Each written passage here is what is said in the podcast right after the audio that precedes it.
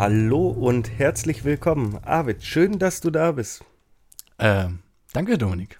Ich freue mich, hier zu sein. Ja, ich freue mich, dass du da bist. Wir wollen heute über Limbo und Inside sprechen, nachdem wir das letzte Mal ja schon eine Doppelfolge gemacht haben mit Genau. zwei kürzeren Titeln. Da haben wir uns einiges vorgenommen, oder? Oh ja, äh, unser Stichwort, unsere Stichwortzettel sind voll bis oben hin. Obwohl die Hälfte ja auf meinem irgendwie dieser Wikipedia-Infoblog ist. Welchen, von welchem Wikipedia-Infoblog sprichst du? Äh, von der englischen Wikipedia, das, was rechts an der Seite ist, über die Rahmendaten des Spiels oder Ah. der Spiele. Ja, stimmt. Stimmt, ich habe leider nur den deutschen Blog. Ja, aber das ist doch gut, dann haben wir beide Seiten. Vielleicht stimmt da ja was nicht. Dann aber können- dann wissen wir nicht, was stimmt. Dann können wir uns ja abgleichen. Ja, das stimmt. Ich habe eigentlich versucht, noch an anderen Quellen zu recherchieren, Mhm. ähm, wie sich das so gestaltet bei den Spielen. Allgemein ein bisschen schwierig, äh, Hintergrundinformationen zu bekommen, ne? Hatte ich irgendwie das Gefühl. Ja, bis auf den einen Artikel zu Inside, wo es um das Leveldesign geht. Ja, Ähm, aber sonst so, gab es so ein paar Reviews. auch in den, in den Game Studies vor allem. Ich habe mal geguckt, äh, auch in der Online-Fassung des Game Studies Magazins, ähm, und da habe ich keinen einzigen irgendwie Eintrag zu Inside oder Limbo gefunden. Mhm. was aber mitunter auch daran liegen kann, dass hm, in einem überwiegend englischsprachigen ne, periodischen Publikationsapparat Suchbegriffe wie, wie Inside oder Limbo Das hm, ist schwierig. ne, ist schwierig.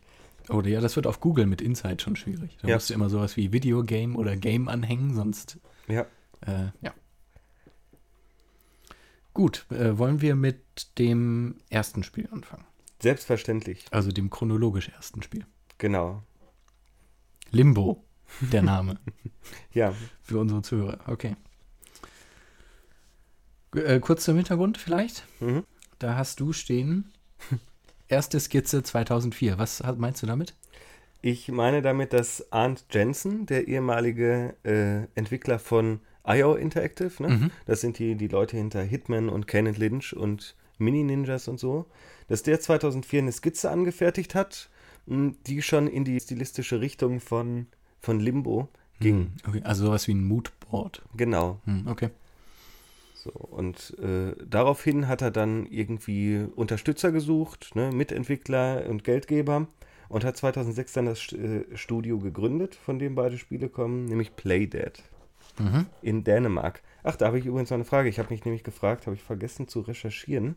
Sitzen IO Interactive eigentlich auch in Dänemark, wenn der ursprünglich da Entwickler war? Oh. Keine Ahnung. Die gehörten ja lange Zeit jetzt auch zu Square Enix. Kommen die nicht aus Schweden? Kann sein, ist nicht so weit weg dann. Nicht, dass wir hier Quatsch erzählen. Nee, das weiß ich Aber auch. irgendwo aus, aus dem Norden von Europa, ne? Ach so, also keine Amis.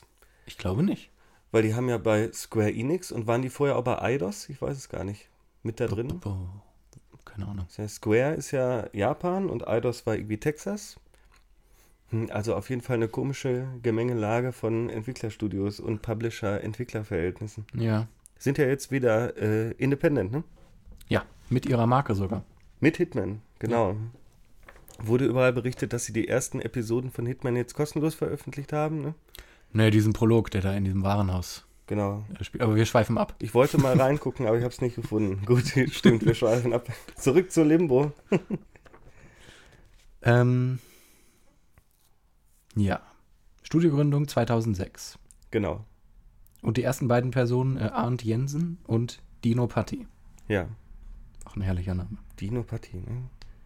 Ob der auch Däne ist? Oder Italiener, wer weiß. Stimmt, da dachte ich auch erst dran, aber das liegt wohl an diesem Vornamen Vorurteil.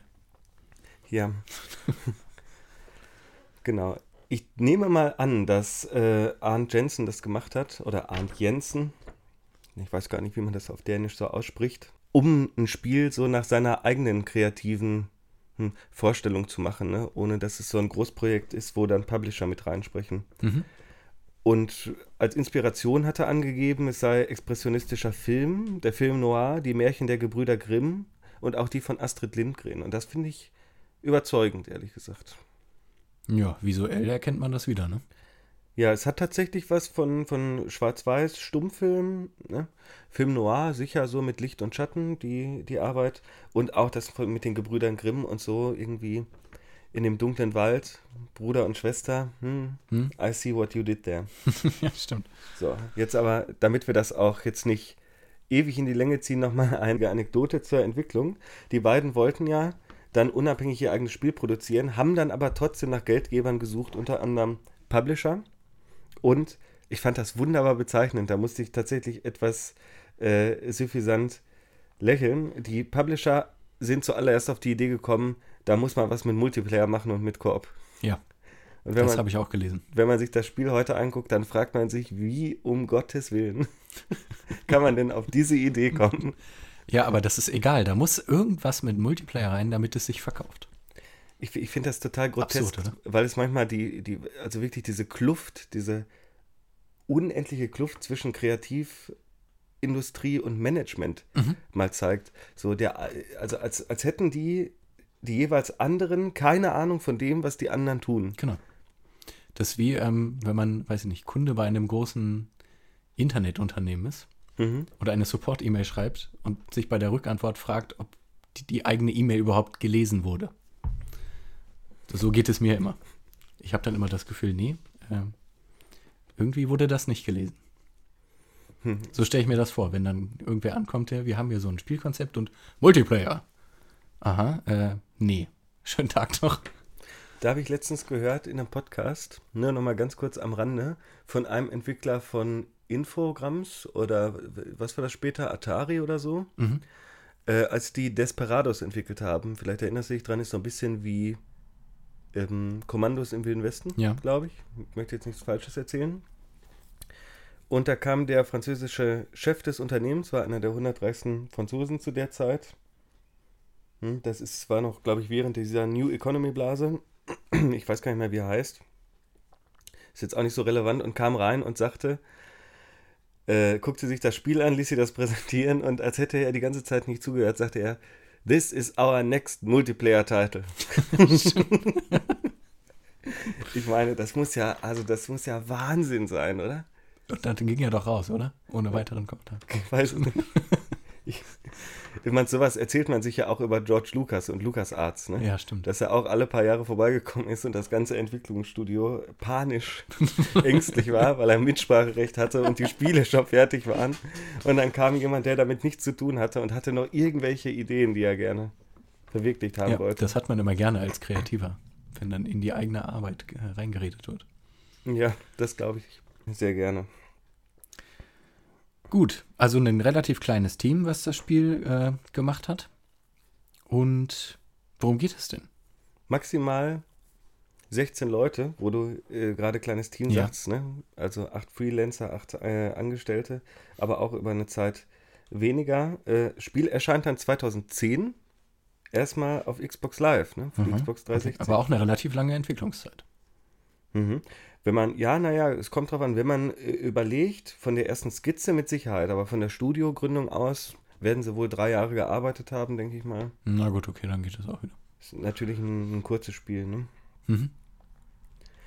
Ja, finanziert haben sie es mit staatlichen Fördergeldern und ihrem privaten Vermögen, was sie eingenommen haben während der Zeit. Und nach einem Jahr Xbox 360 Exklusivität erschien das Spiel dann für na, fast alle Plattformen, ne? Bis heute. Ist ja auch für die nächste Konsolengeneration Ja. nochmal veröffentlicht worden. Und für Handheld oder wie sagt man Mobile, Ach so. Ja. iOS, Mac und natürlich selbstverständlich auch für den PC. Auch Mobile-Version. Hast du das mal gespielt?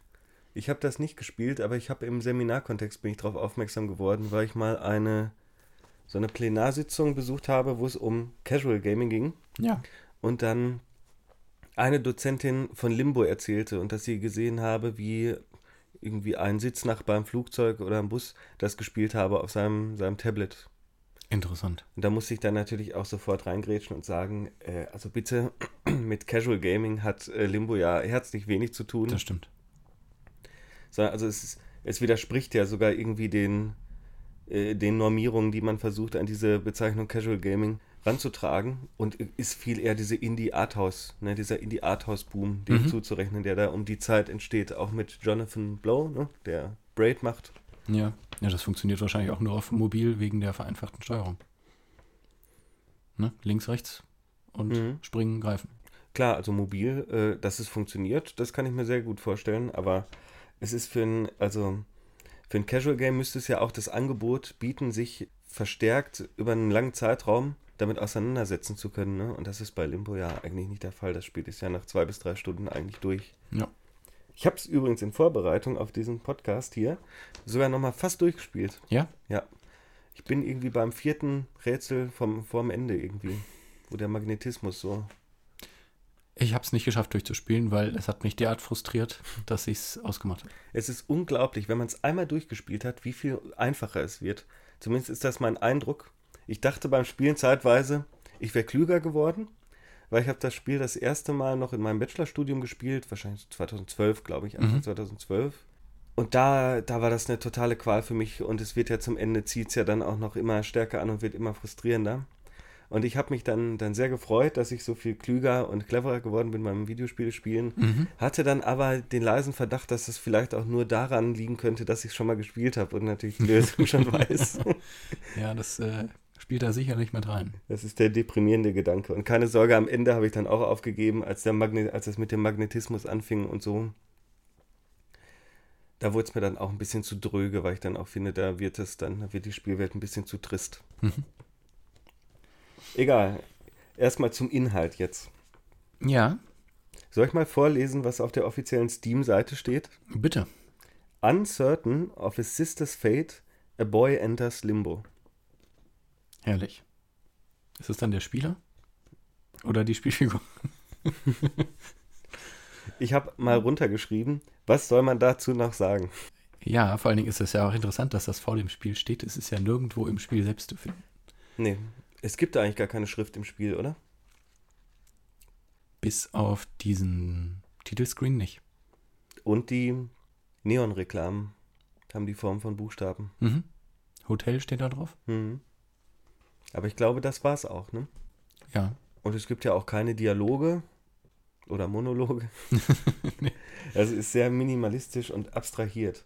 Aber es, es ist ganz interessant, dass man sich dafür äh, entschlossen hat, ja, den Plot oder den, den Kernhandlungsmotivator vom Spiel outzusourcen ne? und davor zu schalten auf die Shopseite. Da ist die Frage, wie viele Leute das lesen. Da kann man sich natürlich fragen, was das soll, wenn man am Ende seine, seine Schwester findet. Ich meine, man kann das natürlich auch als netten Reveal deuten ne? und sagen, ach, jetzt weiß man endlich, warum man so lange da unterwegs gewesen ist. Hm. Ja, es ist vielleicht so ein, wie so ein zusätzliches Häppchen als Information, also so eine Metainformation seitens des Entwicklers, um, naja, so ein bisschen was aufzudecken, was halt sonst verdeckt bleiben würde im Spiel. Weil wenn man ja im Spiel ohne diese Information zum Ende kommt, sieht man ja die Figur des Mädchens und dann hört das ja auf. Dann ist ja Spielende. Das verstehe ich jetzt nicht ganz. Und wo, wo liegt da der Unterschied? Naja, wo, also da weiß ich ja nicht, ob das, das ist einfach dann ein, äh, ein Mädchen, was ich da sehe. Ach so, dann, Ob das jetzt dann die Schwester von der, von der Spielfigur ist oder wer auch immer, das weiß ich ja nicht. das Verwandtschaftsverhältnis wird nicht klar, natürlich. Hm. Genau. Ja. Hast du denn das Ende gesehen? Weißt du, wie das Ende aussieht? Ja, ich habe mir das auf YouTube angesehen. Wollen wir schon mal spoilern? Ich weiß Gerne. nicht, ob ich mich noch richtig erinnere. Das ist doch so, dass man seine eigene Leiche und ihre Leiche findet, ne? Äh, so wie ich das in dem Video gesehen habe, läuft man, äh, also dann fliegt man bei dem letzten Rätsel äh, wieder in diesen Wald zurück, läuft so ein Stück und dann trifft man auf diese Mädchensilhouette. Mhm. Und dann, äh, die, die guckt sich irgendwas auf dem Boden an und dann hält sie inne und dann ist das, ist vorbei. Und dann kommen irgendwie Credits und während die Credits rollen, ähm, also das ist dann so eine Schwarzblende, du blendest von schwarz wieder in das Spiel rein und dann gibt es irgendwie so fliegende Summe. Und dann sieht man halt keine Personen mehr. Ich muss es wirklich nochmal durchspielen. Vielleicht gibt es da unterschiedliche hin. Ich dachte, Das weiß ich nicht. ich dachte mich wirklich zu erinnern, dass man am Ende einfach nur die Leichen von, von ihm und seiner Schwester da im Wald findet. Dann war es das. Aber ich muss es mir nochmal anschauen. Auch schon ein Jahr her, glaube ich, dass ich es durchgespielt habe. Na gut, vielleicht sind sie dann am Ende ja doch beide tot. Also, wenn dann die Schwarzblende kommt, vielleicht ist dann der Baum umgekippt und hat beide begraben, keine Ahnung. Der, äh, der, na, ja, weißt du, ob es ein alternatives Ende gibt? Es gibt ja eins bei Inside, aber. Naja, so ein richtig alternatives Ende nicht. Es gibt so eine, so eine ultra harte Rätselpassage am, gegen Ende, die man nochmal nehmen kann. Da muss man doch diese ganzen Eier zertreten. Ja, Irgendwie zehn Stück. genau. Und dann wird die erst zugänglich. Ach, interessant. Ist es das Ende, was du gesehen hast? Nee, das ist einfach nur so eine, wie so eine andere Abzweigung kurz vor dem Ende. Aber das Ende ist irgendwie immer dasselbe. Ich meine, für den Tod der beiden würde ja der Name des, des Spiels auch eigentlich gut stehen.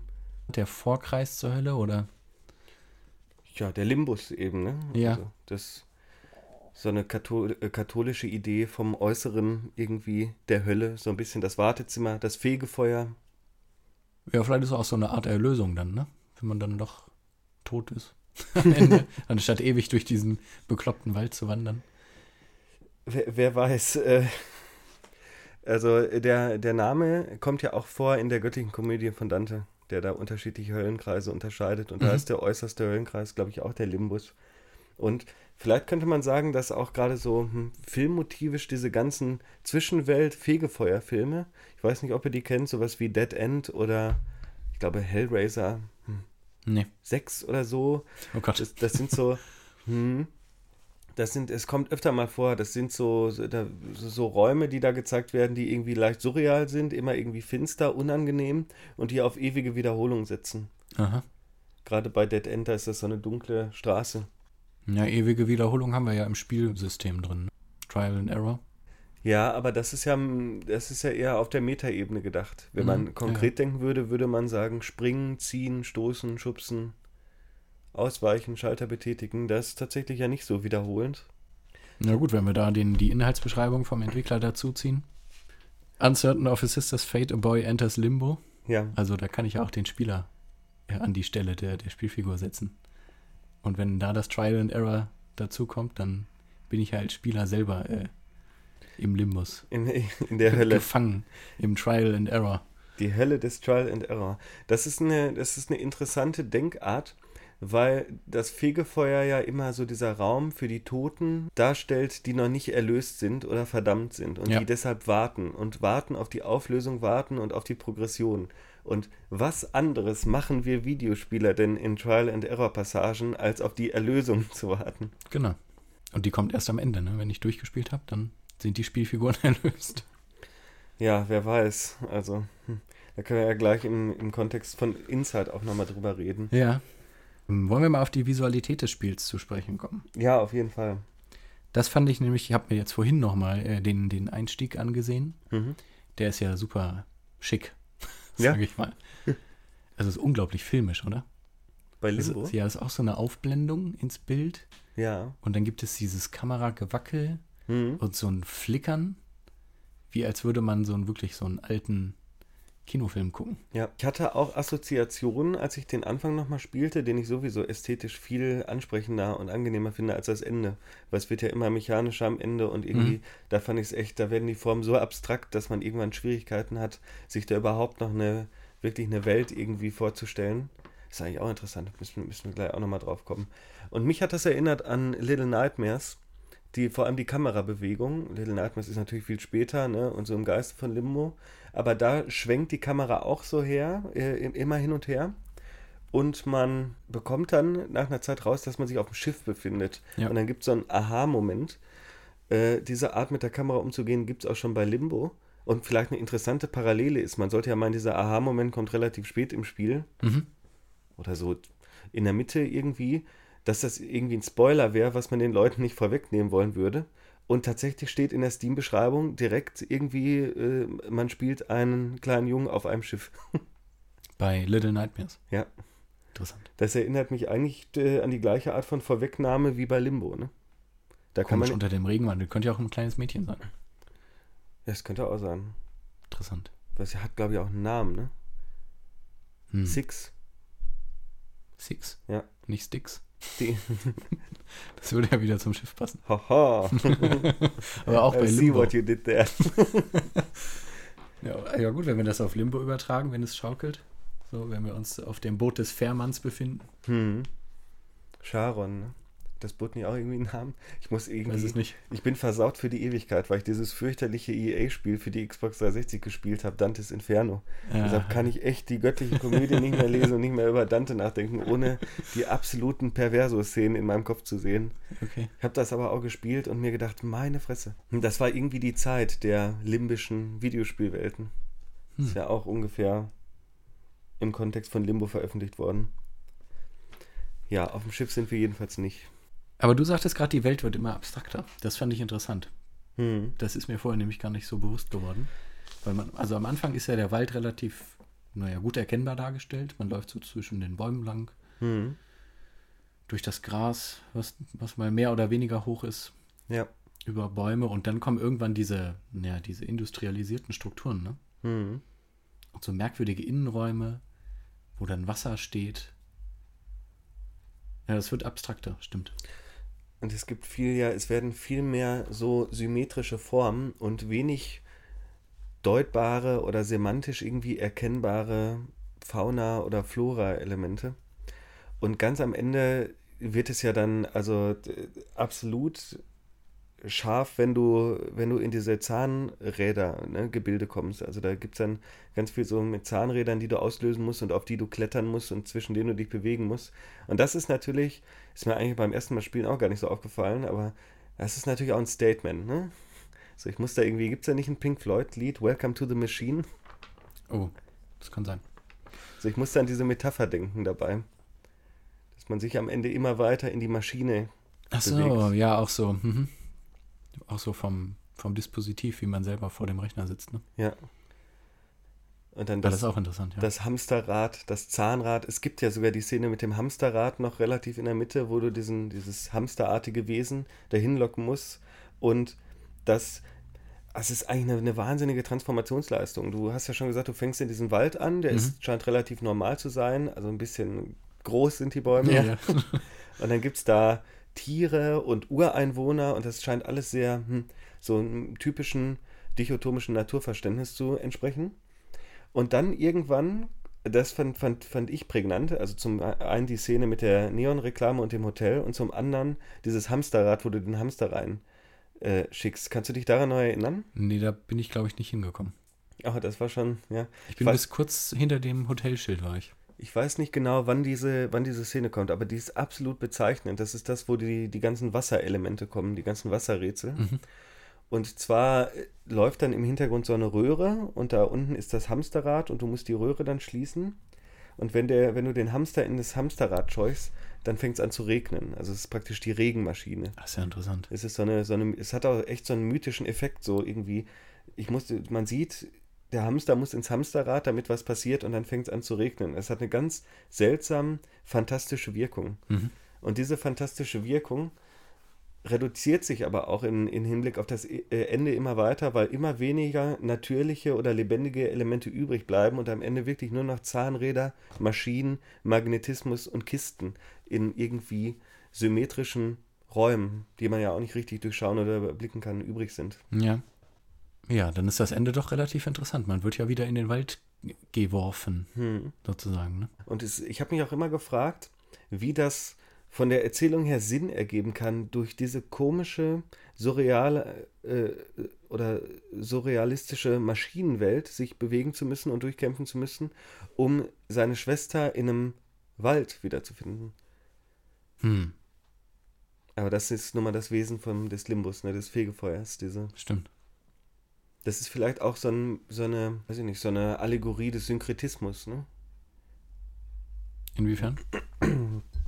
dass es gerade in, in Sachen so höllischer Darstellungsweisen kommt es ja oft zu der Kombination von scheinbar unvereinbaren Elementen Ach so. Mhm. äh, oder widersetzlichen Elementen, die auf einmal zusammengeführt werden. Du kennst die Allegorie des Synkretismus? Das ist diese, diese Gestalt, die halb Mensch, halb Tier, ne, mit dem Ziegenkopf, aber auch mit Brüsten, also mit männlichen Attributen und weiblichen, mit menschlichen und tierischen Okay. äh, Und das, das ist ja irgendwie so in so einer okkulten Sphäre angesiedelt. Hat man irgendwann im 19. Jahrhundert unter Rückgriff auf eine Falschprägung einer antiken Münze erfunden. Es war immer so eine Verschwörungstheorie, dass die Freimaurer sowas anbeten würden als so eine Art heidnisch-satanistische Ja. Institution. Und heute gibt es den ja in der Popkultur. Ne? Hm. Ich versuche mich gerade zu erinnern, wo, aber über einen Horrorfilm Ich oder den so. bestimmt auch schon mal ne? gesehen. Das ist der, auch dieses Symbol zu Left Hand's Path, ne? Der streckt dann irgendwie so die linke Hand aus, um so die antichristlichen, antimonotheistisch-weltlichen Religionen zu symbolisieren. Mhm. Hat sicherlich dann auch ein bisschen was so mit Orient, weil Orient ist ja auch immer so ein bisschen, Mystisch angehaucht. ja, und auch für, für Höllendarstellung immer ne, irgendwie wichtig gewesen. Mhm. Zum Beispiel, wenn du dir jetzt sowas wie Franz Liszt Dante-Symphonie, da sind wir wieder im, im Limbus, anhörst, dann kann es schon sein, dass du auf Orientalismen stößt oder sowas, um die, Okay. die Hölle zu, darzustellen. Hat sich übrigens bis heute nicht geändert. Man sagt immer 18. 19. äh, 19. Jahrhundert, da ist der Orient die Metapher für die Hölle. Das ist bis heute noch genauso. Also die, auch die, die exotischen Instrumente und so, wenn man Dantes Inferno heute spielt oder sich Horrorfilme anschaut, dann gibt es das Motiv immer noch. Ja, na gut, ist halt die westliche Perspektive. Bekannte Instrumente zu nehmen oder die alltäglich verwendet werden, die, das würde ja unpassend sein dann. Das hat ja schon Hieronymus Bosch in seinem Garden of Earthly Delights gezeigt, ne, an dem die ganzen Blasinstrumente von Rektalöffnungen gespielt werden. Sehr gut. ja, wann war das? Im 12. oder 13. Jahrhundert? Also Wahnsinn. Genug zu Hieronymus Bosch, zurück zu Limbo. Mhm. Ja, ich würde gern nochmal über das HUD oder über die Abwesenheit des HUDs sprechen. Ah, ja. Schön, des, oder? Des Interfaces. Im wahrsten Sinne des Wortes schön. Also, mir geht das so, wenn ich Nichtspielern zeigen möchte, dass Videospiele auch schön sein können, dann zücke ich in der Regel Limbo. Mhm. Und das funktioniert eigentlich auch immer ganz gut. Also Leute, die dann Limbo sehen, sagen solche Sachen wie, das ist ja schön ruhig, das ist nicht so aufgeregt. Mhm. Und ich habe mich lange gefragt, woran das wohl liegen mag. So, und ich habe da eine Theorie, wie du vielleicht weißt, Arvid. Ja. Willst du die gleich mal vorbringen? Diese Theorie bringe ich gleich vor. Und zwar bin ich der Meinung, dass gerade HUD-Elemente und extra diegetische visuelle Elemente in Videospielen, dass die dafür sorgen, dass Menschen, die mit dem Medium nicht vertraut sind, das aus so einer Beobachterperspektive wahrnehmen, für unästhetisch halten. Oder einfach auch nur hässlich auf so einer, so einer gewohnheitsmäßigen Ebene. Mhm. Und da habe ich mir gedacht, warum sind diese Elemente, die man irgendwie als unruhig, hässlich oder störend begreifen kann, warum sind die überhaupt drin?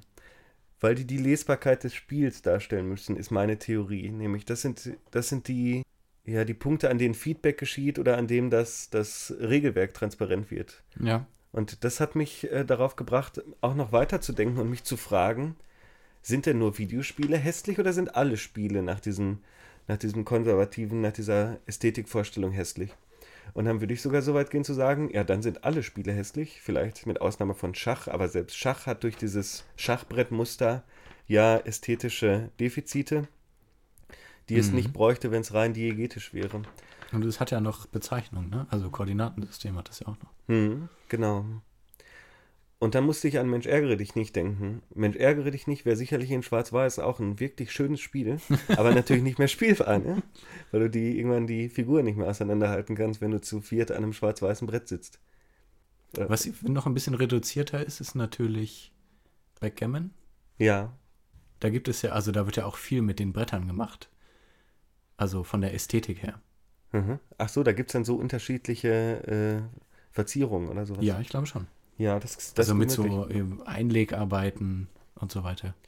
Es gibt es ja ganz oft, da äh, legst du mir eigentlich schon gut irgendwie die Brotkrumen auf den Weg, um dahin zu kommen, wo ich eigentlich hin möchte. Nämlich, es gibt ja auch unter Brettspielen immer die Vermischung zwischen diegetischem Material und, ich sag mal, spielmechanischem. Mhm. Beispielsweise das berühmte Herr der Ringe Schach oder Star Wars Schach Stimmt. und Monopoly. Was könnte man nicht alles über Monopoly Ja. sagen? Ne? Was praktisch immer das gleiche Spiel ist, aber in scheinbar tausenden Vario Varianten zu existieren scheint. Ja, für jeden Geschmack gibt es ein Monopoly. Ja. Und tatsächlich ist es absolut irrelevant für die Spielmechanik, ne, wie es aussieht. Hm. Stimmt. Welche Thematiken äh, auf dieses kapitalistische System aufgefropft werden. Ja, selbst Lovecraft, ne? Ja. ah, Ja, und das ist eben, das ist der Grund, warum ich sagen würde, Limbo ist ein schönes Spiel und Limbo wird als schönes Spiel wahrgenommen. Und ich beobachte das in der Selbstreflexion bei mir selbst, dass wenn ich beispielsweise japanische Spiele spiele und gerade auch so Beat'em-Ups oder sowas wie God of War oder hm, so also die, die starke bunte Feedback-Funktion haben, ne? Ja. auch bei Devil May Cry. Als Kind hat mich das, glaube ich, gar nicht so gestört. Aber wenn ich heute sowas spiele, dann bin ich wirklich auch ästhetisch abgestoßen davon und kann das Spiel nicht genießen, weil es mich irgendwie aus der Immersion reißt. Ja, weil es so überbordet. Ja, es ist, es ist zum einen so ein bisschen Reizüberflutung, aber es muss ja nicht immer schlecht sein. Aber wenn dann rote und grüne Kristallen irgendwie auf dich zufliegen und das Schwert ist drei Meter groß und zieht goldene Schlieren, damit man sieht, wo man hingeschlagen hat, dann bin ich irgendwie hm, so ein bisschen, so ein bisschen avers in dem Moment. Auch wenn dann so Bosskämpfe kommen, wo irgendwie, also so, so äh, Quicktime-Anweisungen Ja, auf Flammen auf dem Fernseher, die so groß sind wie mein Kopf irgendwie. da komme ich auch überhaupt nicht mit zurecht. da bin ich dann auch, ja, was, was heißt mit zurechtkommen? Also kann man ja, äh, kann man machen, aber es sieht halt komisch aus. Ne? Mhm. Also ich finde es total seltsam. Das ist wie bei dem Tomb Raider Reboot jetzt, den beiden neuen Teilen. Da gibt es ja auch so Quicktime-Events. Mhm. Da erinnere ich mich an diesen, äh, ich glaube, das war bei dem aktuellen jetzt. Da erkundet man so eine Höhle und dann wird man von einem Wolf, glaube ich, angegriffen. Mhm. Und da gibt es auch mal dieses äh, Hämmere jetzt eh, damit er dich nicht auffrisst. Ach, wie oft ich da gestorben bin. Aber das ist ja die schönste Art von Quicktime-Event, die, wo man einfach immer nur eine Taste drücken muss. Ja, aber es gibt verschiedene. Ja, Und da gibt es, glaube ich, das äh, Halte dich jetzt fest und das äh, Treten oder was auch immer dem Wolf entkommen, das sind immer zwei verschiedene. Mhm. Und ich drücke dann natürlich immer die falsche. Mhm. Das kann natürlich passieren. Es gibt ja, dann machen wir mal einen kleinen Exkurs zu den Quicktime-Events. äh, Events. Die gibt es bei Limbo übrigens nicht, Gott sei Dank, weil es auch nur zwei Tasten gibt. Ja, das stimmt. Aber nein, ähm, es gibt ja wirklich elaborierte Quicktime-Sequenzen, die irgendwie zwei, drei Minuten lang sind und von dir irgendwie dann erwarten, dass du zwei, drei, vier Tasten gleichzeitig drückst und dann so und so. Und dass du, wenn du diese, das ist fast wie so eine Art interaktive Filmsequenz dann, äh, wenn du die nicht ein paar Mal schon gesehen hast, fällt es dir wirklich schwer zu antizipieren, was da noch alles kommen könnte. Ne? Mhm. Weil ja auch die modernen Controller immer mehr Möglichkeiten haben. Äh, bei der PlayStation ist es ja seit der PlayStation 3 auch so durch diesen eingebauten Bewegungssensor, dass man den Controller irgendwie auch noch gleichzeitig mitbewegen muss, ne? Oder kann Auch das noch. was einbauen kann. Ja, da kann man gar nicht mehr unkontrolliert vor dem Fernseher sitzen. Das ist ja unerträglich. Ist auf jeden Fall eine interessante Art von äh, technischer Vermittlungsoperation. Und mein absolut traumatischster Moment mit Quicktime-Sequenzen war Resident Evil 4. Aha. Ich habe das Spiel nämlich auch letztes Jahr oder vorletztes Jahr zum ersten Mal durchgespielt mit einem Xbox 360 Controller in der HD-Fassung wohlgemerkt. Und als ich das Spiel aber zum ersten Mal nach dem PC-Release vor zehn Jahren oder so ausprobiert habe, bin ich immer am Anfang des ersten Levels gestorben. Mhm. Weil es da so eine Quicktime-Sequenz gibt, in der man Indiana Jones-artig vor so einem rollenden Felsbrocken wegrennen muss. Ja. Und dafür muss man auf die A-Taste hämmern. Und wenn man keinen Controller hat, und den hatte ich zu dem Zeitpunkt, glaube ich nicht, muss man die Leertaste benutzen. Mhm. Und ich hatte eine mechanische Tastatur und es war nicht möglich, die Leertaste so schnell äh, zu betätigen, dass man dieses Quicktime-Event lösen konnte. Ah, cool. Deshalb war das für mich ein Gamebreaker. Na, das ist ja blöd. Ja. Ich frage mich gerade, ob nicht normales Gameplay auch eigentlich nur Quicktime-Events sind. Wenn wir jetzt bei Limbo über den, den Baumstamm gehen und dann kommt der Felsbrocken runtergerollt. Ah ja, sehr gut, ja. Ja. Da haben wir wieder die Brücke geschlagen. Sehr gut. I see what you Und dann muss ich ja flüchten und springen über die Grube. Ja, Das ist doch genau dasselbe, als würde da stehen, drücke jetzt A zum Springen. Von ja. der Mechanik her. Ja, aber die Quicktime-Events funktionieren, glaube ich, meiner Meinung nach ein bisschen anders, weil du musst dich bei Limbo immer noch, also die, die Integrität der normalen irgendwie interaktiven Steuerung bleibt ja erhalten, in der du Ja. eigentlich in großen Teilen machen kannst und darfst, was du willst. Und du musst dich orientieren und selbst wissen, wann du wohin springen willst und wie du dich daraus befreist. Ja. Und ohne dass du das verstanden hast, kannst du es nicht lösen. Wenn du ein Quicktime-Event hast, dann wird die Steuerung ja auch ein, einfach, die wird ein bisschen arbiträr zu dem, was Ja. gezeigt wird. Und es geht eigentlich nur dara- darum, so eine Simon Says-Logik zu verführen. Ne? Also Mhm. möglichst schnell oder in schnellem Wechsel bestimmte Tasten zu betätigen, die erstmal im arbiträren Verhältnis zu den Bewegungen, die gezeigt werden, stehen. Ja, okay. Und man muss, es ist nicht notwendig, die Situation zu verstehen. Wenn Limbo dir anzeigen würde, an dieser Stelle drücke schnell A, um zu springen, dann, und das ist ja die Conditio sine qua non für Quicktime-Events, dass sie angezeigt werden, weil im Gegensatz zu normalen Stimmt. Steuerungsmethoden müssen sie immer visuell lesbar gemacht werden. Und dann müsstest du ja einfach nur auf A drücken und dich nicht, nicht um die Rätsel, Rätsellösung kümmern. Ja. Quicktime-Events sind eh blöd. Finde ich. Ach, ich weiß nicht genau. Ich versuche gerade an, an ein schönes Beispiel für ein gutes Quicktime-Event zu denken. Ach. Aber ich muss mal David Cage-Spiele spielen, da ist das bestimmt super. Nee, ich finde das immer nervig. Wo ist denn das noch? Ich glaube beim Faustkampf von The Witcher 3. Mhm. Oder? Wo ist denn das? ich glaube beim neuen Hitman. Doch, Aha. beim neuen Hitman. Mhm. Wenn man in den Nahkampf geht. Und dann gibt es so, kann man so blocken und andere Angriffe fahren. Ist das bei dem? Ich hoffe, ich erzähle jetzt keinen Quatsch.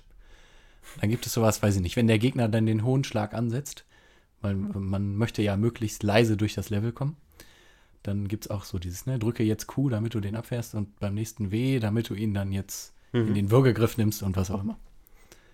Ätzend. Ich drücke immer die falschen Tasten. Aber da, da ist, ist das nicht eher so eine Art Free-Flow-Kampfsystem-Logik, wie sie bei Assassin's Creed oder Batman so, dieses, Nee, es gibt ja immer ein Zeitlimit. Wird, der, wird die Taste eingeblendet ja, und wenn du dann nicht innerhalb dieses bestimmten Zeitfensters die Taste drückst, dann, naja, dann fängt das wieder von vorne an.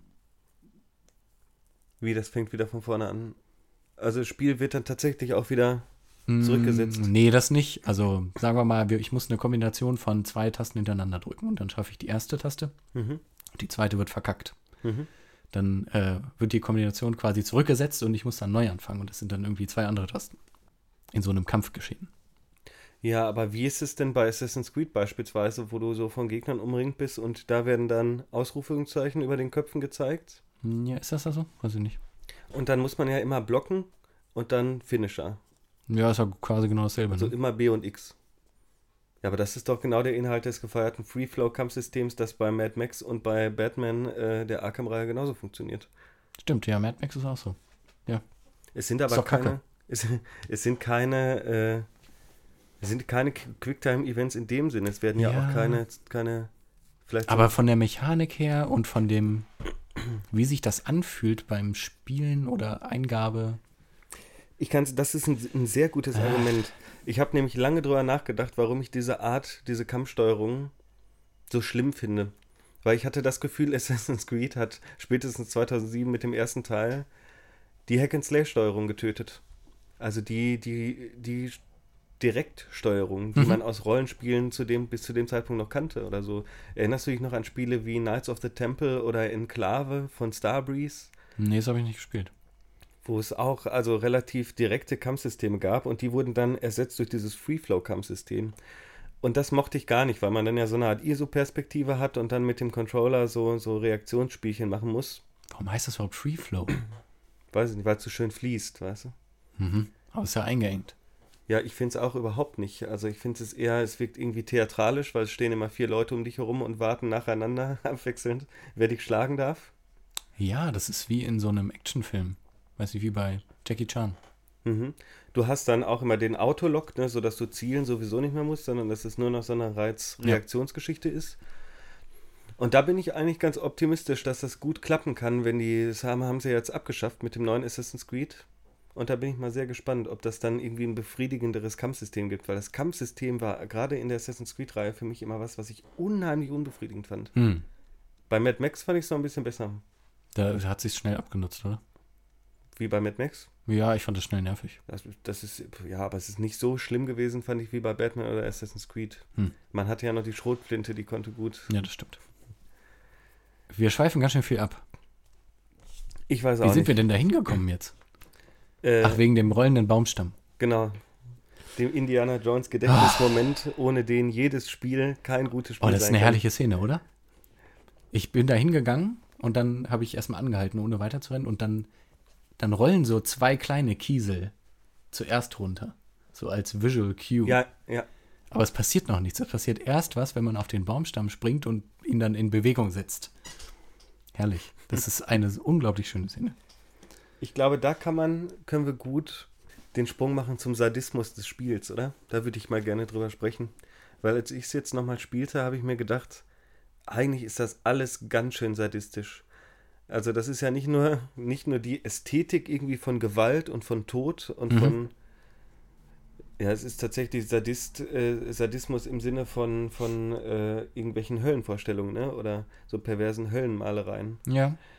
Aber es ist ja nicht nur die Art, wie es dargestellt ist oder was da passiert, sondern auch schon diese Antizipation, so diese Freude scheinbar, dieses suffisante, ne, die, dieses, dieses guck dir das an oder mach das jetzt noch. Weil mir ist das aufgefallen an der Stelle, wo man die Spinne ja tötet und dir dann noch den letzten Arm ausreißt, was ja, Ja. eigentlich schon makaber genug ist. Ja, ne? ja, das ist ganz schön makaber. Um dann aber noch weiterzukommen im Spiel, muss man den irgendwie noch, noch zuckenden Spinnenkörper ja rollen Ja. und dann aufspießen, um daraus eine Brücke zu bauen. Ja. Und dieses, diese Verwendung irgendwie von lebendigem Material als Werkzeug Ja. Und die Art, wie es dargestellt wird, auch so mit dieser Akustik, ne? mit dem Sound, der wirklich so richtig schmatzend, Mhm. äh, so, da, da hat man das Gefühl, da, da, da, das hat jemand richtig genossen. Das stimmt. Ja, das kann ich mir auf jeden Fall vorstellen. Genauso wie die ganzen Sterbeanimationen, ne? die ja auch mit Red-Doll-Physik, Ja, die sind wirklich schön. die sind ja schön, aber auch natürlich irgendwie morbid. Ne? Es gibt auch so, wie kann man die nennen, so Fuck you-Momente. Wenn man das erstmal auf die Spinne trifft, muss man ja drei Beine mit der Bärenfalle Mhm. abschneiden. Und es folgt ja immer demselben Muster, dass die Spinne kurz hinzeigt, wo sie hinsticht. Und beim letzten Mal dann, ja. Und dann ist man ja in diesem Flow drin. Okay, ich habe die Falle hier, ich schiebe sie, ah, okay, wieder ein Stück zurück. Fabrikarbeit eigentlich, ja. Nächstes. Nochmal. Und dann macht man es bei dem dritten und dann ist die Animation plötzlich schneller. Ja. Herrlich. Stimmt, das kann äh, nach hinten losgehen. Das ist auch der Witz mit dem Trial and Error, dass Mhm. man an einigen Stellen wirklich sterben muss. Das wurde Ja. dem Spiel auch vorgeworfen, um zu wissen, wie man es schaffen kann. Aber ich glaube, bei einem Spiel, bei dem der Tod und der wiederholte Tod, könnte ja auch an dem Limbo-Motiv liegen, ne? wo das so ein integraler Bestandteil eigentlich der Spielerfahrung ist oder des Handlungsplots, ne? da kann man das dem Spiel an sich nicht zum Vorwurf machen, weil es darum ja auch geht, dieses Sterben und dieses äh, Dekomponieren von Körpern zu zelebrieren. Ne? Ja, an diesen Stellen kann ich es dem Spiel nicht vorwerfen, aber wo ich es ihm vorwerfen würde, wäre bei diesen aus, äh, ausgedehnten Rätselpassagen, Mhm. bei denen, äh, naja, der Bildschirm einfach zu klein ist, um das komplette Rätsel darzustellen. Mhm. Wo ich dann in, weiß ich nicht, ich rutsche irgendwo runter und kann aber vorher noch gar nicht sehen, wie denn das Rätsel weitergeht. Mhm. Das heißt, äh, es gibt ja wirklich sehr lange Rätsel in diesem, auch in diesem Wasserbereich. Ja. indem man dann, naja, alles nochmal wiederholen muss, um dann letztendlich fünfmal zu sterben, um das komplette Rätsel zu kapieren. Als ich es jetzt nochmal gespielt habe mit dem Hintergrundwissen, war es tatsächlich auch nicht mehr so schlimm und es ging erstaunlich schnell. Mhm. Also ich hatte einen Großteil des Spiels wirklich in einer Stunde fertig. Ich glaube, wenn man das so, wenn man, wenn man die Lösung im Hinterkopf äh, alle hätte, dann könnte man das mit Sicherheit innerhalb von zwei Stunden durchspielen. Ich glaube, ich wollte noch was über den Sadismus bei Limbo sagen. Mhm. Äh, da hatte ich nämlich zwei Beispiele. Das eine ist die Stelle, an der man die Leiche in die Grube werfen muss, um die Presse auszulösen. Mhm. Die finde ich schon reichlich makaber. Das ist die, ich glaube, die Leiche, die man dann auch aus dem Wasser fischt, über die man gesprungen ist und Ja. an die man sich dann zurückerinnern musste. Und ich bin tatsächlich auch voll drauf reingefallen. Ich äh, habe mich gefragt, meine Güte, wie soll ich dieses Rätsel lösen? Und habe mir dann gedacht, ja gut, irgendwie musst du es auslösen, ohne selbst reinzuspringen, weil sonst hast du keine Möglichkeit. Und dann habe ich mich daran erinnert, dass ja noch ein Toter irgendwie auf, Ja, auf dem Weg lag und dachte mir wirklich, boah, also aber das passiert öfter, ne? dass man so ein bis zwei Screens zurücklaufen muss, um Mhm. nochmal was zu holen, was man dann wieder braucht. ja. Ist eigentlich auch ein witziges Game Design, ne? Mhm. Das fängt aber auch schon mit der Bärenfalle und der Spinne an. Stimmt, weil die. Äh, Da muss man ja provozieren, dass sie auf den Boden stampft, damit die Bärenfalle runterfällt. Ja, In dem anderen Bildschirm, der hinter einem schon li- zurückliegt, genau, man kann es muss nur hören. muss man backtracken wieder. Das war auch, also das ist echt. ein cleveres Spiel und ich glaube, bei meinem ersten Durchgang bin ich auch häufig dran gescheitert. Mhm, auch am. Anspruch des Spiels. Also wenn ich gewusst hätte, wie unerbittlich hart das wäre, hätte ich es wahrscheinlich nie angefasst. ja, das stimmt. Was war denn dein anderes Beispiel für den Sadismus? mein anderes Beispiel war diese, dieses Moment, wo man auch wieder mit, mit den Pressen, wo man an so zwei Pressen vorbei muss. Mhm. Und das ist ja auch schon herrlich. Äh, die eine wird ausgelöst, wenn man auf den Schalter tritt und die andere, wenn man neben den Schalter tritt, sodass man eigentlich dazu gezwungen ist, wenn man es vorher noch nicht weiß, aber man kann es ja eigentlich nicht wissen, dass man gezwungen ist zu sterben an dieser Stelle. Ja. Ist das dann noch im Bereich des Sadismus oder nicht des Masochismus? Mas- Masochismus wäre es ja, wenn man das genießt beim Spielen. Aber das ist, denke ich, zumindest aus der Entwicklerperspektive ein perfides Ding. Ne? Mhm. Also es ist ein Game Design, das ist ja wirklich unfair und das sagt es auch so. Ja. Das steht ja auch dazu, ist ja auch immerhin der Limbus. Ne? Also wenn, wenn das nicht unfair ist, was sonst, dann muss man es halt nochmal machen. Mhm. Ja, was lässt einen so dauerhaft ins offene Messer rennen? Das ist perfide, ne? Ja, ja, Ja. durchaus. Es könnte natürlich auch sein, dass da der Humor der Entwickler irgendwie transparent wird, ne? Ja, doch. Würde Das ich schon sagen. Das ist, das kann man ja sicherlich auch irgendwie positionieren in diesem Ring um Autonomie zwischen Spieler, Spiel und Spielmacher, wo man sich dann denkt, haha, und jetzt habe ich noch eine, eine schöne Überraschung für euch. Ja, es funktioniert aber auch so wunderbar, weil es ja eben in diesem monochromatischen gehalten ist. Weil dann die Unterscheidung zwischen zwei Schaltern ist ja nicht mehr möglich. Das sind halt zwei Schalter. Stimmt. Stimmt. Durch den, auch durch den Abstraktionsgrad Mhm. und die Detailarmut und das Schattenhafte der Welt kann man nicht wirklich, wirklich viel daraus deduzieren. Durch das Visuelle. Ja, und aber damit ist der, ist der Sadismus ja noch nicht beendet. Es wird ja noch besser. Und zwar, wenn man diese Schalter überlebt hat, wird man von drei Eingeborenen gejagt, die einen wieder zurückjagen. Mhm.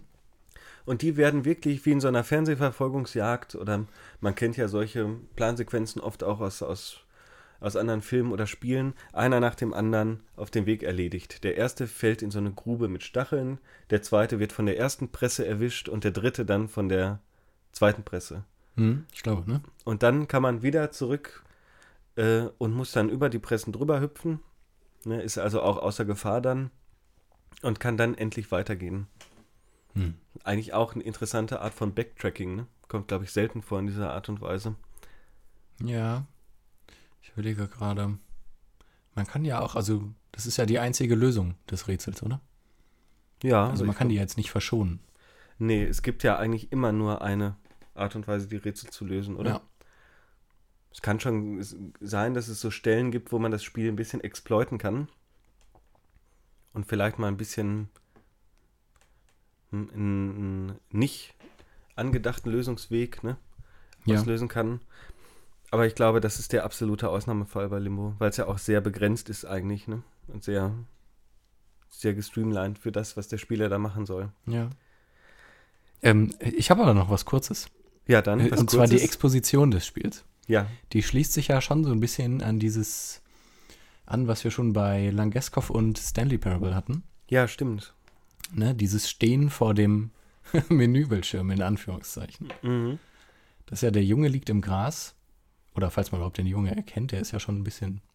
Also, man könnte ihn auch übersehen.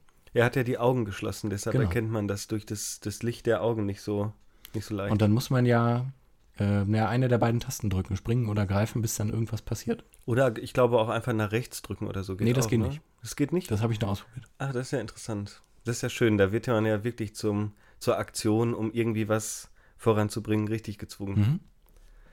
Und es ist bei Inside ähnlich. Gut, ich versuche gerade mich zu erinnern.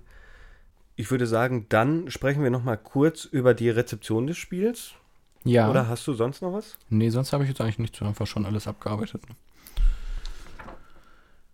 Ja. Ähm, was haben wir denn zur Re- Rezeption des Spiels? Ja, ich äh, habe die Metakritik-Werbung, äh, mir angeschaut und das Spiel hat eigentlich immer. Hm? Oh, ein schöner freudscher Versprecher, oder? Wieso? Die, die Metakritik-Werbung. Du, ich habe mir ja sagen lassen, es gibt in der Videospielentwicklung sogar Milestones, die nur dann ausgezahlt werden, wenn ein bestimmter Metacritic-Wert erreicht wird. Nein. Und die sind ja fies bei Metacritic, die werten ja Empfehlungen irgendwie mit 100% und Warnungen mit 0, ne? Ach du heilige Grütze.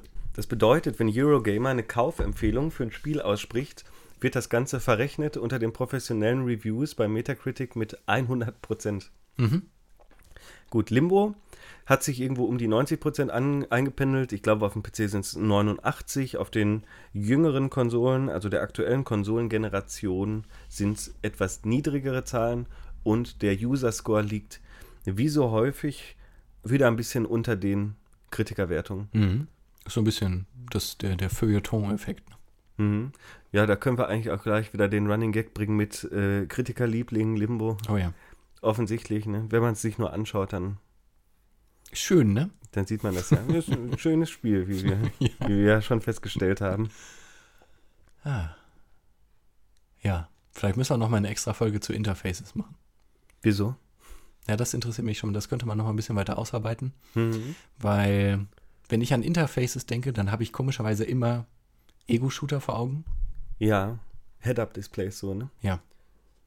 Da könnte man mal drüber nachdenken, warum das so ist. Hm, das stimmt. Oder was dann auch eben das Interface eben gemein hat mit der Komplexität des Gameplays. Genau, ja, vielleicht machen wir das mal. Ich denke, das soll es für heute gewesen sein mit Limbo. Mhm. Das zweite Spiel des Studios Mhm. äh, von den Dänen ähm, wird als der geistige Nachfolger von Limbo gehandelt. Da können wir dann vielleicht später nochmal drauf eingehen, ob es da irgendwelche Fortsetzungsmerkmale vielleicht gibt. Mhm. Ähm, wurde 2014 angekündigt und kam zuerst auf der Xbox One raus im Juni, Ende Juni 2016 und Anfang Juli 2016 dann auch auf dem PC. Und wieder einen Monat später auf der PlayStation 4 sogar. Also diesmal relativ zeitnah aneinander die verschiedenen Versionen. Mhm. Und ich glaube, nach Release gab es dann irgendwie so ein bisschen einen Zwist zwischen diesen zwei oder zwischen zwei Gründern des Studios, wo dann der eine des, äh, ich glaube, da gab es auch ein Gerichtsverfahren, ne? Ja, ich weiß gar nicht, wer es war. Es ging irgendwie um Arndt äh, Jensen und Dino Patti. Mhm. Und einer der beiden sagte, er wolle sich irgendwie auch mal auf was anderes konzentrieren und wollte eigentlich nur seine leitende Position etwas entlasten. Das wurde dann aber als Kündigungsschreiben interpretiert von seinem Gegenüber. Und im Endeffekt aus dieser Streiterei ist eine Klage erwachsen, bei denen, ich weiß gar nicht, ich glaube Dino Patti oder so 50 Millionen Kronen Schadensersatz zahlen musste. Das sind umgerechnet ungefähr zwei, äh, 7,2 Millionen US-Dollar, also unglaubliche Summen, um die es da geht Ganz schön viel, oder? Für so ein kleines Studio. für so ein Indie-Spiel. Aber gut, Limbo und Inside sind eben auch große Erfolge gewesen, Mhm. auch finanziell. Das merkt man ja auch durch diese Microsoft-Exklusivität. Die angeln sich ja gerne irgendwelche berühmten Indies. Hm, interessant. Okay. Genau, also Dino Patti hat auf jeden Fall Playdead dann 2016 verlassen. Und ich weiß gar nicht, ist der das, der jetzt an diesem neuen Alien-Spiel arbeitet? Hast du das gesehen? Ja, da gibt es so einen Ankündigungstrailer, aber ist das nicht von Playdead? Nee, das ist nicht von Playdead. Ach so. Also von Playnet kommt jetzt dieses Astronautenspiel. Ah. Ich dachte, das wäre dieses Alien-Spiel. Nee, das Alien-Spiel kommt von einem anderen Studio, dem sich, glaube ich, Dino Patti angeschlossen hat. Okay. Das sieht aber schon so ein bisschen so aus. Stimmt, das könnte sein. Hat er auch so Grafiksachen gemacht? Das weiß ich nicht. Ich finde, es sieht grafisch noch relativ rudimentär aus. Ist, ist der Artist gewesen? Eigentlich kommt der, der Stil und das Design ja von Arndt Jensen. Stimmt. Ha. Das müssten wir nochmal vielleicht recherchieren. Schlecht recherchiert. Ja, stimmt. Das würde mich jetzt auch interessieren. ja. Äh, wo, also, naja, gut, der Stil von, dieser, von diesem neuen Ankündigungstrailer und Inside ist schon relativ ähnlich, ne? Hm. Aber es ist halt irgendwie äh, noch eine andere Art Spiel, weil man da ja dann Waffen benutzen soll, ne? Können soll und gegen die Alien kämpfen kann, Aliens kämpfen kann, die einen da Ja? hm, angreifen. Okay. Ja. Weiß ich auch nicht. Nun gut. Ja, was wir sofort sehen, ist, dass das Spiel auf viel weniger Plattformen erscheint, als es Limbo noch getan hat. Mhm. Ich nehme mal an, das liegt daran, dass sie auf die Unity Engine gewechselt sind, die ja eigentlich auch für Mobile Devices gedacht und ursprünglich meines Wissens auch konzipiert gewesen ist. Ja. Aber bei Limbo haben sie ja noch so eine eigens entwickelte Engine verwendet. Ich weiß gar nicht mehr, wie sie heißt. Die war auf jeden Fall nicht so leistungsstark und ich kann mir durchaus vorstellen, dass wenn man sich die Animation und die Grafik von Inside anschaut, dass es problematisch gewesen wäre, das noch auf für Mobile Devices anzupassen. Ja, das denke ich auch. Äh, vor allen Dingen konnte die Engine, die sie für Limbo entwickelt haben, eben nur diese monochromatischen Darstellungen. Hm, genau. Aber wer weiß, vielleicht werden wir bald eines Besseren belehrt und Inside erscheint auch für die mobilen Plattformen. Ja, im Gegensatz zu Limbo hat Inside eine Peggy-Wertung ab 12 erhalten. Interessant, ne? wie sich das so ändert mit der Zeit. Ja, und eine USK-Freigabe ab 16. Das Seltsame ist ja, dass Limbo, ich glaube, das haben wir auch schon im ersten Teil unseres Podcasts gesagt, sowohl eine 18er und 16er Peggy-Freigabe erhalten hat und eine 16er und 12er USK-Freigabe. Mhm. Wobei die mobilen Varianten leichter oder äh, für jünger eingestuft wurden. Mhm. Gibt es da inhaltliche Unterschiede, weißt du das?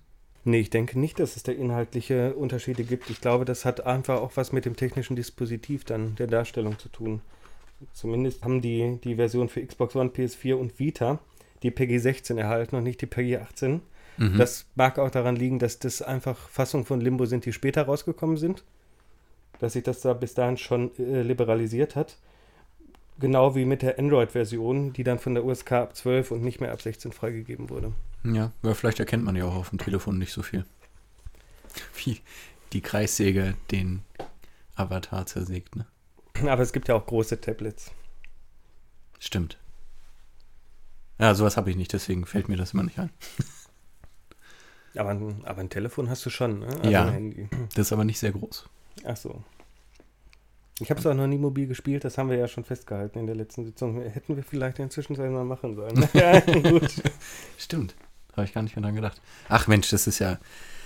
Na gut. Das ist ja demütigend, ne? Na gut, also, bevor wir uns hier noch weiter in die Bredouille reiten, machen wir mal mit dem Inhalt weiter, würde ich sagen. Und zwar möchte ich nochmal aus der englischsprachigen Spielbeschreibung bei Steam vorlesen. Wir Mhm. haben das ja bei Limbo schon gemacht. Und zwar heißt es dabei Inside, Hunted and alone, a boy finds himself drawn into the center of a dark project. Das ist ein herrlicher Satz. Da habe ich mir drunter geschrieben, lässt Raum für Spekulation. Ja. Und hast du spekuliert darauf? Ich kenne, ich finde das total interessant. Ich habe beide Spiele gespielt, ohne diese Beschreibung vorher zu lesen. Ich habe die Beschreibung von Inside vorher nicht gelesen, aber ich kannte die von Limbo. Weil es, glaube ich, auch in den Videospiel-journalistischen Artikeln erstmal so als geschichtliche Rahmung immer miterzählt wurde, obwohl man das im Spiel selbst ja so eigentlich gar nicht mitbekommen würde. Genau. Ich würde ja sagen, die beiden Inhaltsbeschreibungen sind beide relativ lakonisch, wenngleich sie irgendwie eine andere Modalität an den Tag legen. Ne? Bei Limbo ist es so ein bisschen so, man erfährt das, was man im Spiel erst am Ende erfährt. Ja. Das ist bei Inside ja ähnlich eigentlich. Ja, aber das ist so ein bisschen, noch, noch so ein bisschen mit Vorhang davor, ne? Aber so Schleier auch, der so halb durchsichtig ist, würde ich jetzt sagen. Genau, aber vor allem ist es ja viel konkreter bei Limbo, als es das bei Inside ist. Ja. Die Suche nach der Schwester in der Vorhölle, Purgatorium, ne, glaube ich, kann man das auch nennen, Ja. ist ja, ist ja viel, viel deutlicher und interpretationsärmer irgendwie formuliert als das Zentrum eines Dark Projects. Wie sagt man, ein finsteres Projekt oder eine Mhm. finstere. Ja, Projekt kann man schon sagen. Was auch immer das für ein Projekt ist, ne? Wissenschaftlich, politisch. Keine Ahnung. Außerirdisch, wer weiß es schon. Ja. Ne, es lässt auf jeden Fall mehr Raum zur Interpretation und ne, auch für die eigene Imagination, ne? mhm. Als Spieler, wenn ich jetzt das Spiel anmache und dann, ja gut, dann bin ich halt auf dem Weg dahin, aber was mich da erwartet, weiß ich halt noch nicht. Ähm, dass das jetzt bei Limbo am Ende meine Schwester ist, ist ja ohne den Text überhaupt nicht ersichtlich. Das könnte ja Nee. irgendeine Figur gewesen sein. Naja, wir können zumindest festhalten, dass auch auf der, der Handlungsebene und der Story-Ebene Inside und Limbo einige Gemeinsamkeiten haben. Und ich habe mir diesbezüglich auch gedacht, es ist vielleicht eine interessante theoretische Setzungsmöglichkeit für Videospieler allgemein, wenn man mal zwischen Diegese und Handlung unterscheidet. Ja. Und weißt du, inwiefern ich das meine? Ja, du müsstest das jetzt nochmal ein bisschen konkretisieren am, an den Insight vielleicht. Ja, zum Beispiel, dass sich diese, diese Rahmung bei Inside, man spielt so einen Jungen, der irgendwie in ein, ein zwielichtiges Projekt gerät Ja. dass das eben die Diegese ist, der Handlungsrahmen, die, die Rahmenerzählung und die Dinge, die passieren, auch auf Gameplay-Basis, die Handlung bilden. Also dass zum Beispiel, Achso, ja. wann man wo stirbt, Hm, das ist interessant, weil als ich Inside gespielt habe, hatte ich eher das Gefühl, dass ich mich auf der Flucht befinde. Vor allen Dingen am Anfang. Und dann Ja, ist man man ja dem, weg. dem gegenüber bei Limbo auf der Jagd, oder? Ja, bei Limbo ist das schon anders. Bei Limbo versucht man irgendwo hinzukommen und bei Inside versucht man irgendwie wegzukommen. Ja. Obwohl man ja sich entgegengesetzt bewegt, ne, in der Mhm. Diagese. Das stimmt. Ja, stimmt, das ist übel, das ist ziemlich interessant. Man könnte ja meinen, also wenn man das Ende kennt von Inside, Ja, dann könnte man meinen, jo, der Junge will davon weg. ja. Ich würde davon auch weg wollen, von diesem Ende, obwohl man ja auf das Ende zusteuert. Wollen wir die Bombe gleich mal platzen lassen mit dem Ende? Ja, mach das mal. Wer es nicht mitbekommen hat, das ist jetzt hier massiver Spoiler-Alert. Mhm. Wir betreten Spoiler-Territorium. Zahlreich vermint. Wer das Spiel unvoreingenommen spielen möchte, solle dies bitte jetzt tun. Düt. Sonst ist es zu spät. Vor dem Piep, genau. Genau. Und zwar sieht das Ende so aus, dass sich der Junge durch diesen Laborkomplex oder diese Forschungsanstalt, was auch immer das ist, bewegt und nachher in einen Tank gerät, in dem so eine komische biomorphe Masse, die aus unterschiedlichen Körperteilen oder Körpern zusammengesetzt zu sein scheint, befindet. Erinnert so ein bisschen an den Blob, ne? Mhm. der menschenverschlingende Blob. Und der Junge wird dann auch von dieser biologischen Masse absorbiert. Wie genau da die, die Verteilung von Handlungsmacht ist, ist nicht ganz klar. Äh, Ich glaube, man muss akt aktiv in diesen Blob reinschwimmen und wird dann ne, aufgenommen. Ja, man muss, also der ist da irgendwie angeschlossen an irgendwelche Gerätschaften und wenn man diesen letzten Stöpsel zieht, Mhm. dann äh, ist, ist das, glaube ich, automatisch was passiert, also dass er reingezogen wird. Nachdem man dann Teil dieses Blobs wird, steuert man den ja und bewegt sich aus dieser Forschungseinrichtung raus, Mhm. bis man irgendwann durch eine Wand bricht. Man bricht ja durch mehrere Wände dann im Verlauf, kriegt da eine ganz, einen ganz komischen Flow, eine ganz komische Dynamik. Ne? Auf einmal das Spiel, es wird auch so grotesk und surreal auf einmal. Und dann bricht man durch diese Wand und landet wieder im Wald, Ja. wie das Spiel auch schon angefangen hat. Und während man dann als Blob darunter rollt, ich nenne ihn jetzt einfach mal einfach den Blob, verliert man seine Gliedmaßen und bleibt dann regungslos da liegen am Strand, Mhm. der in diesen, diesen Wald mündet. Bei wenn- untergehender Sonne. bei untergehender Sonne. Und wenn man genau hinsehen kann, sieht man, dass der Blob noch atmet, sich aber nicht mehr bewegen kann, weil er keine Gliedmaßen mehr hat. Was mir aufgefallen ist, dass, wenn man aus dieser Wand bricht, das sieht unglaublich theater, theaterkulissenhaft aus. Mhm. Die Bäume sind klein im Vergleich zu den Bäumen am Anfang. Mhm. Und der Größenunterschied zwischen dem Jungen und dem Blob, der ist nicht so heftig, dass die Bäume plötzlich so klein sein könnten. Mhm. Das hat mich so dermaßen an die Truman Show erinnert, Ja, wo er mit dem Boot gegen diese Wand stößt am Ende. ja, das stimmt. Interessantes Ende. Irgendwie schräg, surreal, ein bisschen eklig, Bodyhorror und so. Mhm. Cronenberg wäre auch stolz, Oh ja. obwohl es ja eigentlich nicht zentral um Maschinen geht, um die, die sich da dann vermischen mit menschlichen Merkmalen oder Körperteilen. Aber die Frage, auf die ich äh, jetzt schon so lange hinaus möchte, ist, warum? Was soll das? Was ist das für ein Ende? Willst du jetzt auf die Bedeutung hinaus? Ja, die Bedeutung, die ist, glaube ich, für uns schwer zu ergründen. Aber ich habe mich sofort gefragt, Moment mal, warum? Schon in dem Moment, in dem der Junge absorbiert wird vom Blob, dann hat man ja noch diese leichte, unterschwellige Hoffnung, so ein bisschen so wie bei die Verwandlung von Kafka. Ach, der kommt da bestimmt irgendwie wieder raus. Ja, das habe ich auch gedacht. Am Ende, ja. das habe ich wirklich auch gedacht. Ja, Pustekuchen, ne? Ich war auch richtig, äh, das hat mich total erschreckt, als er plötzlich da reingesogen wurde. Ja. Ich dachte, ich befrei, äh, befreie jetzt den armen Blob. Hm. Das ist jetzt der, der Sinn meiner, meiner Handlung. Nee, nee, du wirst jetzt äh, absorbiert. Tschüss. Und dann spielt man dieses stöhnende Etwas. Und es ist so unglaublich eklig, ne, wie es sich auch bewegt und Ja. wie die einzelnen Gliedmaßen Platscht zucken immer so und über den Boden. Genau, man weiß ja auch nicht, wo oben und unten ist. Es sieht aus wie eine menschliche Kartoffel mit Mhm. Arm und Beinen. Ne? Ja. Aber auch die, es ist eine relativ kurze Episode, die man dann noch spielt. Es geht dann auch relativ zügig vorwärts. Ne? Und ich glaube, diese Forscher oder Wissenschaftler oder was auch immer diese Menschen sind, die da in diesen, in diesen Räumlichkeiten arbeiten, versuchen einen wieder einzufangen. Ne? Am Anfang. Ja, bis zu diesem Tank, glaub- diesen Wassertank, in dem man dann ja auch eingeschlossen wird. Hm, Ja, ich glaube, der eine Forscher am Ende versucht dann, also die helfen dann irgendwann. Ich glaube, das ist eine, das ist eine Interpretationsfrage. Ja, kann sein.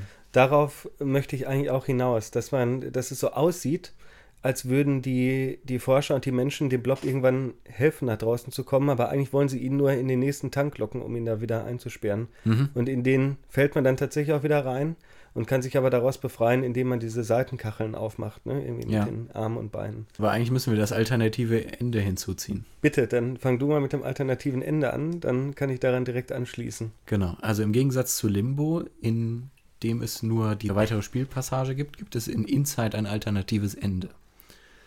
Und das sieht so aus, da muss man auch wieder wie in Limbo ähm, im vorherigen Spieldurchgang verschiedene Dinge einsammeln, die an auch ganz gut versteckten Orten herumliegen. Und äh, in der Umgebung dieser einzelnen, das sind so diese Stahlkugeln, aus denen man so einen Zylinder rauszieht.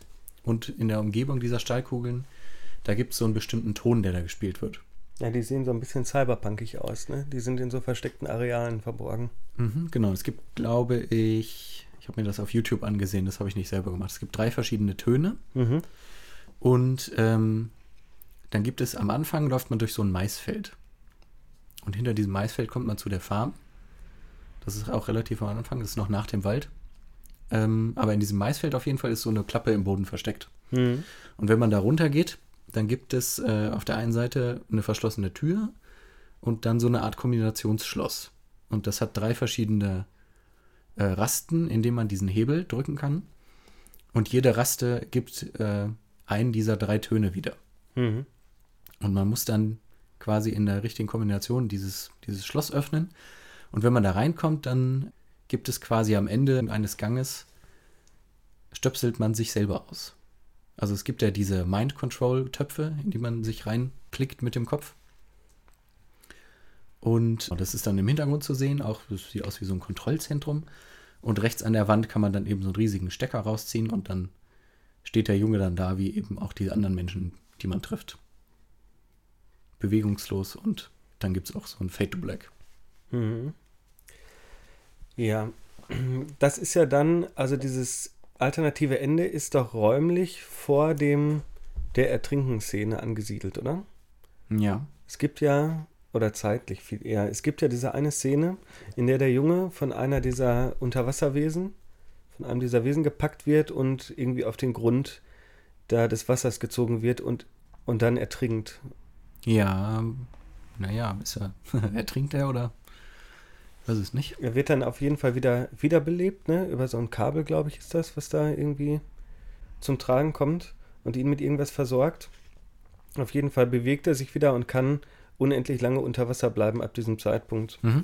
Ich habe das immer so interpretiert, dass die meisten Entitäten in dieser Welt von dem Blob gesteuert werden und dass der Blob diese, diese Spielfigur, die man spielt, zu sich hinlockt, um von ihm befreit zu werden Mhm. Wegen der körperlichen Integrität des Jungen, die ihm noch fehlt. Und ich bin der Meinung, da hat man zwei eigentlich metaphorische Medientheorien, die man rausziehen könnte. Zum einen nämlich jene über das Steuern und gesteuert werden im Computerspiel. Weil Ist ja relativ offensichtlich. das muss, das muss wirklich anhand von Limbo und Inside klar werden, dass da auch die Frage ist, wie gerät man in Maschinen und kommt man da wieder raus? Wer Mhm. steuert hier wen? Deshalb auch dieses herrlich enttäuschende Ende mit dem Kabel ziehen und dann ist es vorbei. Dann ist man nämlich raus aus der Maschine endlich. Aber ist ja gar nicht enttäuschend. Es kommt drauf an, ich glaube, wenn ich mir die Mühe gemacht hätte, all diese Geheimräume zu suchen, hätte ich mehr erwartet als das Kabel ziehen. Ja? Ich glaube, das ist keine hm, so Game Design mäßig angemessene Belohnung für so einen Rätselaufwand, der dafür notwendig wäre.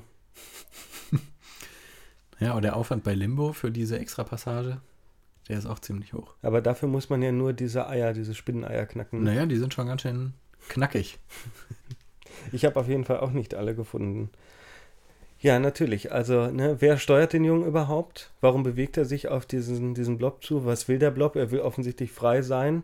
Und es gibt viele widersprüchliche Elemente eigentlich in dieser Interpretation. Zum einen nämlich deutet ja vieles darauf hin, dass er schon fremdgesteuert ist, was er natürlich haha ist, weil wir ihn ja sowieso Ja. steuern.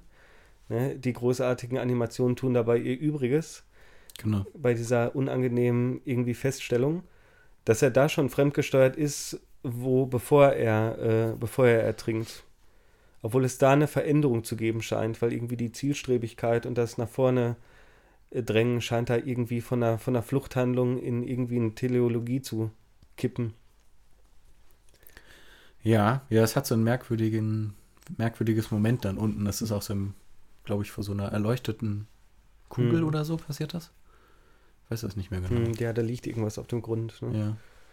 Ja, es hat so ein bisschen was wie Wiedergeburt an sich.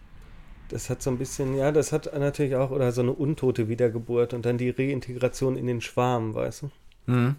Und das ist ja auch der Klassiker und das bringt mich schon zu, zu meiner nächsten Interpretation und zwar, dass wir es hier mit so einem Ursprungsnarrativ der Gothic Novel zu tun haben.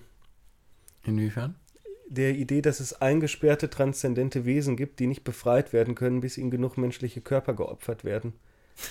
Okay. Ne? Also wenn ich mich nicht, nicht ganz irre, ist das doch eigentlich die, das theoretische Grundgerüst jeder der ganzen Gothic Literature an sich, dass es Geister gibt, die zurückkehren müssen und dafür müssen Opfer gebracht werden. Mhm. Und diese Geister äh, operieren oft über auch so eine Art Schwarmintelligenz. Ne? Ja. Und dann gibt es natürlich immer Medien, die äh, diesen Übertritt über die Schwelle ermöglichen sollen. Man kennt das aus, ich glaube, aus The Shining mit dem Feuer. Ne? Ich glaube, es geht ja darum, dass Jack Torrance genug, so im, im weitesten Sinne, genug Leute töten muss, um diese Geister zu befreien, die da in dem Hotel spuken. Und dafür muss das Ganze abfackeln am Ende durch die Explosion des Gasofens. Mhm, okay. Ich weiß nicht genau, wie es bei Horace Walpole ist in The Castle of Otranto, was ja die erste Gothic Novel der Welt gewesen ist, irgendwie 1766 oder so. Der Sohn des irischen Premierministers geschrieben und der Witz ist jetzt der intertextuelle, dass der nicht nur Wegbereiter war für, für Byron oder den Serendipity-Effekt in der Wissenschaft erfunden hat, sondern dass Wendy Torrance in Shining sogar Horace Walpole liest, The Castle of Otranto, die erste Gothic Novel. okay. Also wird Stephen King sich offensichtlich darüber im Klaren gewesen sein, dass er hier so eine Art Neuverarbeitung des Stoffs vornimmt. Mhm. Genau wie bei Brennen muss Salem und Dracula.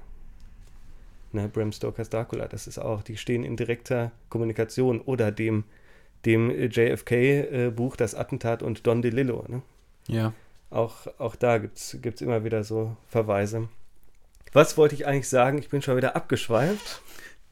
Ich habe schon wieder fast vergessen, was, worauf ich eigentlich hinaus wollte. Äh, die, die Opferung des, äh, Das Medium. ja, das ist ja dann quasi das letzte Puzzleteil, ne? Das- man, das man spielt. So könnte Genau. man das ja interpretieren. Aber diese Geschichten finden ja immer beim letzten Puzzleteil statt. Es wäre ja ziemlich langweilig, äh, nur die ersten 99 Tote zu sehen, bevor irgendwie. Aber das wäre doch mal, das inter- das Gespenst würde mich käme. ja mal interessieren. Und jetzt endlich zu meinem Punkt Wasser. Wasser ist das Medium der Geistergeschichten. Schon bei Konstantin, der Übertritt in die Hölle. Stimmt. Bei Cthulhu, ne, das Erwecken der alten Götter. Kosmos und Wasser. Und bei Limbo ja auch. Es ist immer das Wasser in diesem Spiel. Hm. Äh, bei Inside, nicht Limbo. Ich meine nicht Limbo. Bei Limbo stirbt man, wenn man ins Wasser, das Wasser berührt. Ja.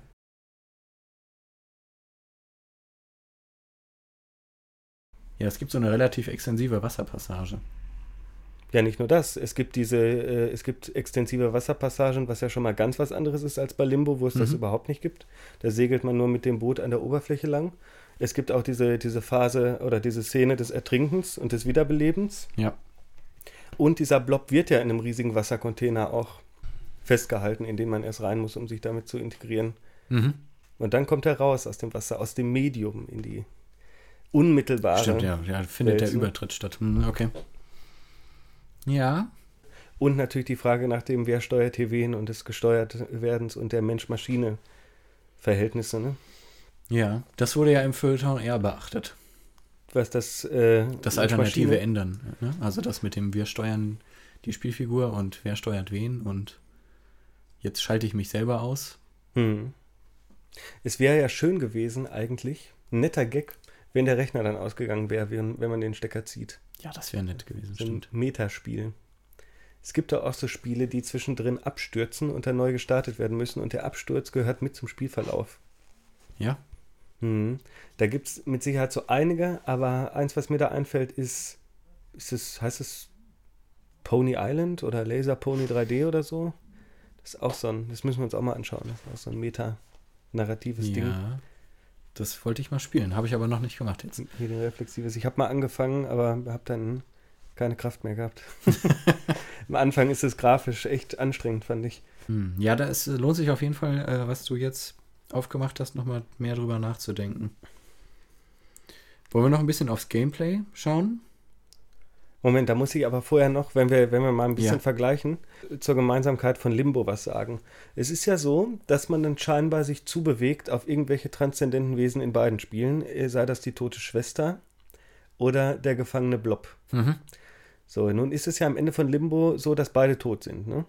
So würde ich das auch sagen. Ne, so habe ich das Ende zumindest immer interpretiert.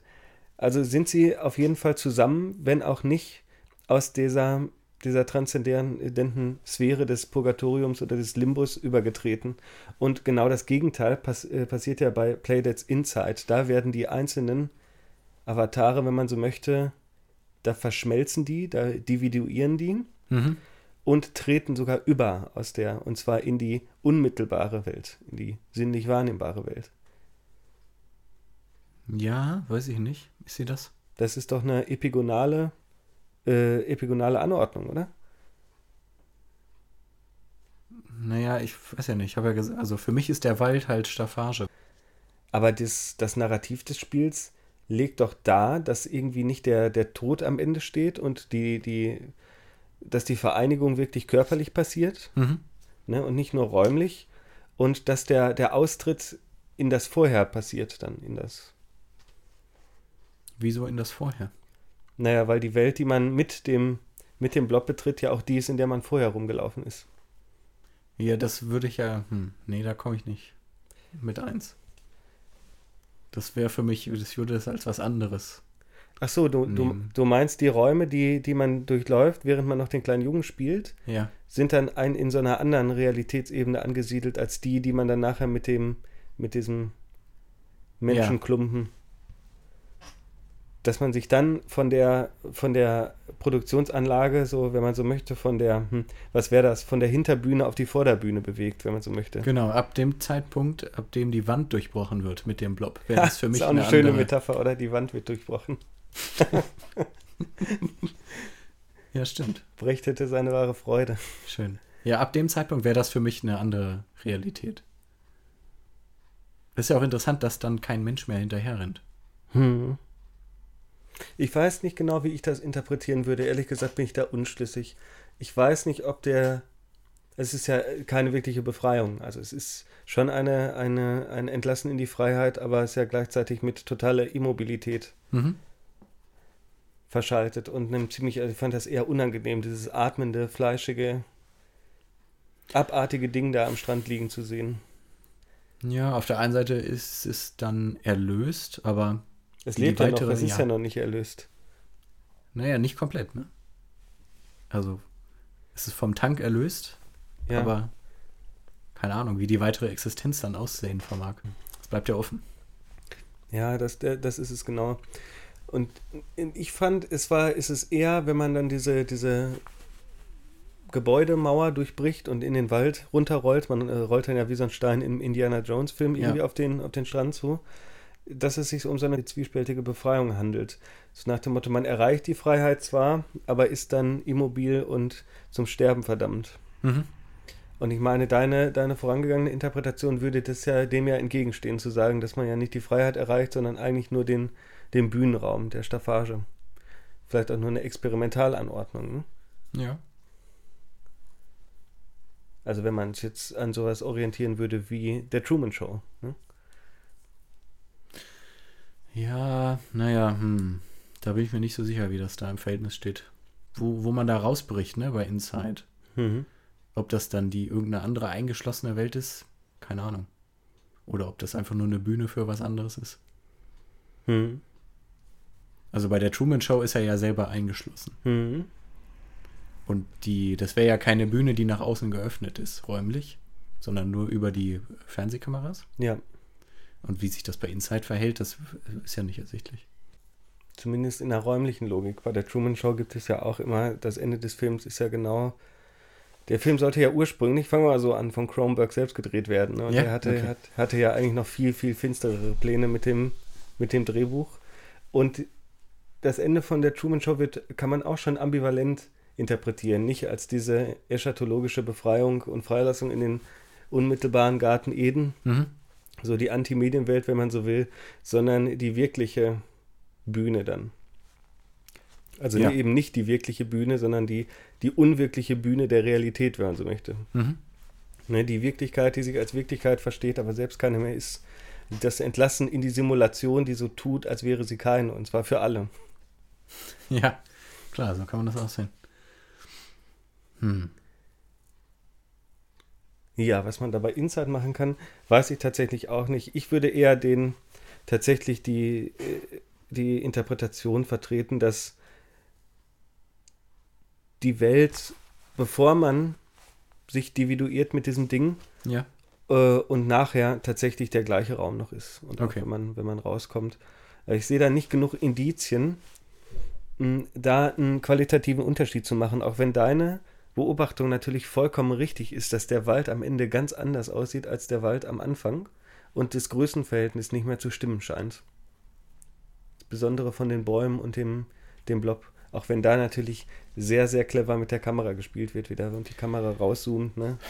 Ja, das Problem dabei, wenn man diesen Artikel gelesen hat über das Leveldesign Ja, und man weiß, wie lang das entwickelt wurde und wie viele Iterationen da durchgegangen sind, dann wird da nicht der Fehler passiert sein, dass man die Größenverhältnisse falsch gemacht hat. Sicher, ich habe mir gedacht, genau dann kann sowas nur passieren, weil man irgendwie so staccatohaft, arbiträr, inkonsistent wird und die, die Dinger nicht mehr, nicht mehr irgendwie streamlined und aneinander anpasst, sondern tatsächlich experimentell an unterschiedlichen Arealen arbeitet und die am Ende dann zusammenklebt. Ja, meinst du? Und äh, das muss ja auch gar nicht unabsichtlich passiert sein, sondern es kann ja auch Intention gewesen äh, sein, einen surrealen Effekt durch Hm, ja. Inkonsistenzen ne, und Inkohärenzen zu erzeugen. Hm. Hm. Na gut. Ja, das ist für mich selber auch noch so ein bisschen schwammig, dieses äh, äh, Spielende. Deswegen finde ich das alternative Ende eigentlich auch ein bisschen interessanter. Mit, der, mit den Steuerungsgeschichten. Äh. Haben wir noch was dazu? Oder?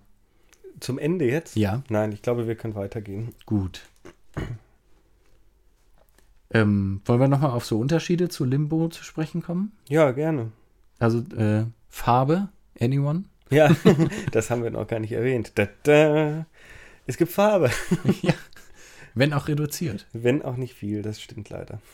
Und ähm, am Anfang ist es relativ trist und dann wird's, äh, verändert sich das so ein bisschen. Hm, dann wird es nämlich immer depressiver, finde ich. Ja, Und am Anfang ist es trist, am Ende wird es bedrohlich.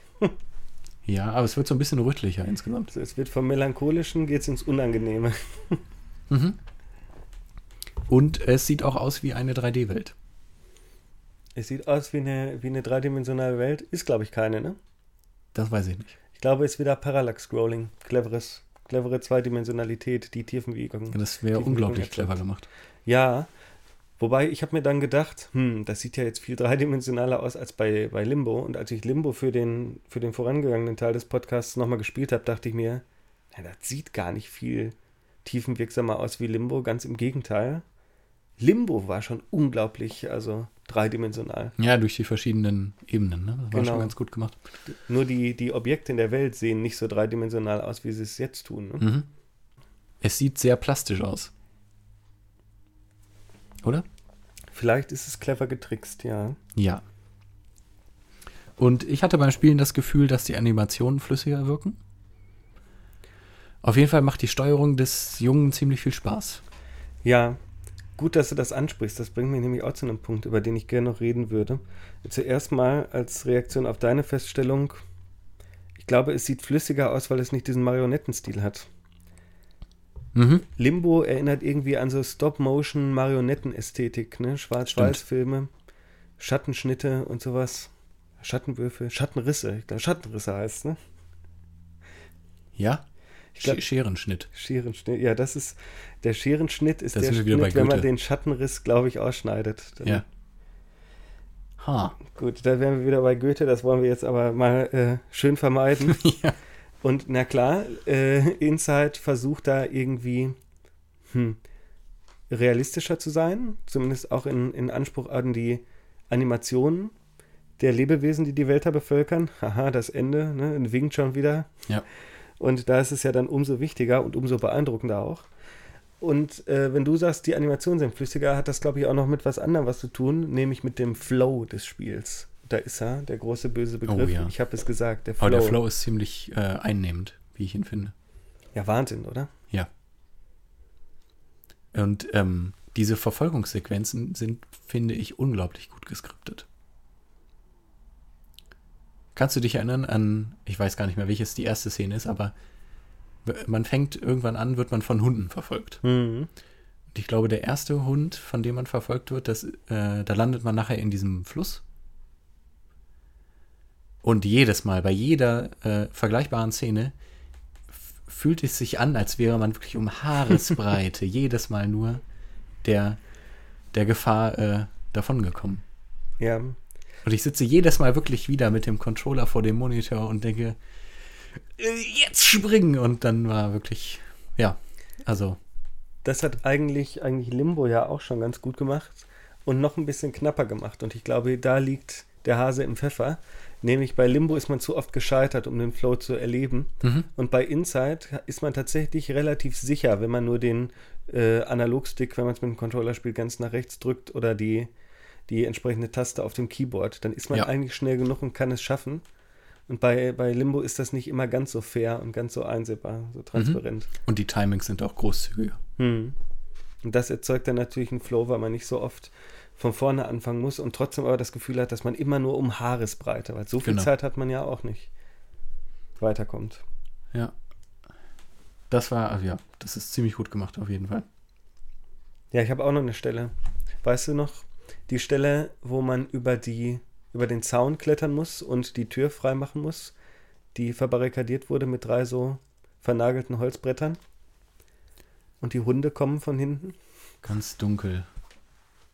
Da muss man, glaube ich, immer wieder zurück, oder? Ja, also die hat echt einen Eindruck auf mich ge gemacht, weil diese Hunde rennen immer auf einen zu, je nachdem, an welcher Seite des Zauns man steht. Aha. Und man muss ja dann über den Zaun klettern und dann ein Brett von der Tür abreißen und dann wieder über den Zaun, weil die Hunde schon wieder fast da sind. Das ist Ja. haarscharf. Und ich liebe diese Sequenz. Ich habe schon gehört, dass, dass manche Menschen die frustrierend finden. Ich finde, das ist ein, eine wahre Freude, allein durch den Flow, die Animation und den Kick. Also ich bin, glaube ich, noch ein paar Mal über diesen Zaun geklettert, einfach um die Hunde hin und her rennen zu lassen. Stimmt, aber das gibt es an zwei Stellen. Das erste Mal ähm, passiert das, wenn man äh, in dieser komischen, durch diese komische Observationslinie läuft, wo man zwischen den anderen Menschen rennt, die äh, Hm. einmal springen und sich einmal umdrehen, diese Faxen macht. Das, äh, ja, der Simon Says-Abschnitt. Ja, sehr gut beschrieben. Mhm. Äh, danach äh, muss man auch über einen Zaun klettern. Ah ja. Oder nee, ist es ein Zaun oder ein anderes Hindernis? Aber dann ist das auch so, dass der Hund kann entweder äh, gleich in den, in den rechten Raum laufen oder erst in den linken. Und man muss ihn quasi in den linken locken, damit man dann das Hindernis überwindet und dann genügend Zeit hat vor dem Hund, der sich dann halt wieder umdreht, Mhm. zu entkommen. Und das ist ja genau dasselbe Prinzip. Das ist so ein bisschen wie am Ende mit diesen schwimmenden, langhaarigen Wesen, die einen versuchen Genau. runterzuziehen. Ne? Nur, äh, dass ich das gar nicht cool fand und mir das überhaupt keinen Spaß gemacht hat, sondern das fand ich eher frustrierend und langatmig. Die langhaarigen Wesen? Ja, weil man, es gibt ja dann diese Sequenz, wo man die immer nach hinten locken muss, damit man weit genug tauchen kann, um denen zu Ja, entkommen. und das, stimmt. das fand ich, erstmal habe ich wahrscheinlich auch zu lange gebraucht, um das zu begreifen, wie genau es funktionieren soll. Und irgendwie fand ich das auch, weiß ich nicht, auch vom ganzen Schauwert und so nicht Hm. besonders. Ähm, hast du dich mal in der Taucherglocke sicher gefühlt? Mit dem langhaarigen Wesen neben dir? Ja, zumindest beim ersten Mal. Ja, ja, herrlich. es kommt auch durch das Glas. Mhm. ah, die Taucherglocke ist auch wunderbar, ein wunderbares Beispiel für den Flow des Spiels, Ja, oder? die ist super, oder? Das macht einen Spaß, unglaublich. Durch das Wasser zu schießen. Auch wie gut die Physik funktioniert, ne? Ja. Also wie, wie gut das und realistisch das aussieht. Auch einfach durch diesen Boost-Button, ne? wenn man A drückt, dass man dann hui aus dem Wasser springen kann. Ja, und dann geht das eine Zeit lang nicht und die Lichter flackern in der Kanzel, Hm. bis es wieder die, die, die, die Systeme normalisiert haben. Herrlich. Das ist echt gut gemacht. Gut. Die Rätsel. Fandest du es eigentlich auch, dass die Elemente, die man vorfindet, noch absurder und grotesk sind als in Limbo? Inwiefern? Na, die ganzen Gerätschaften. Äh, Also erstmal werden die ja überhaupt nicht erklärt.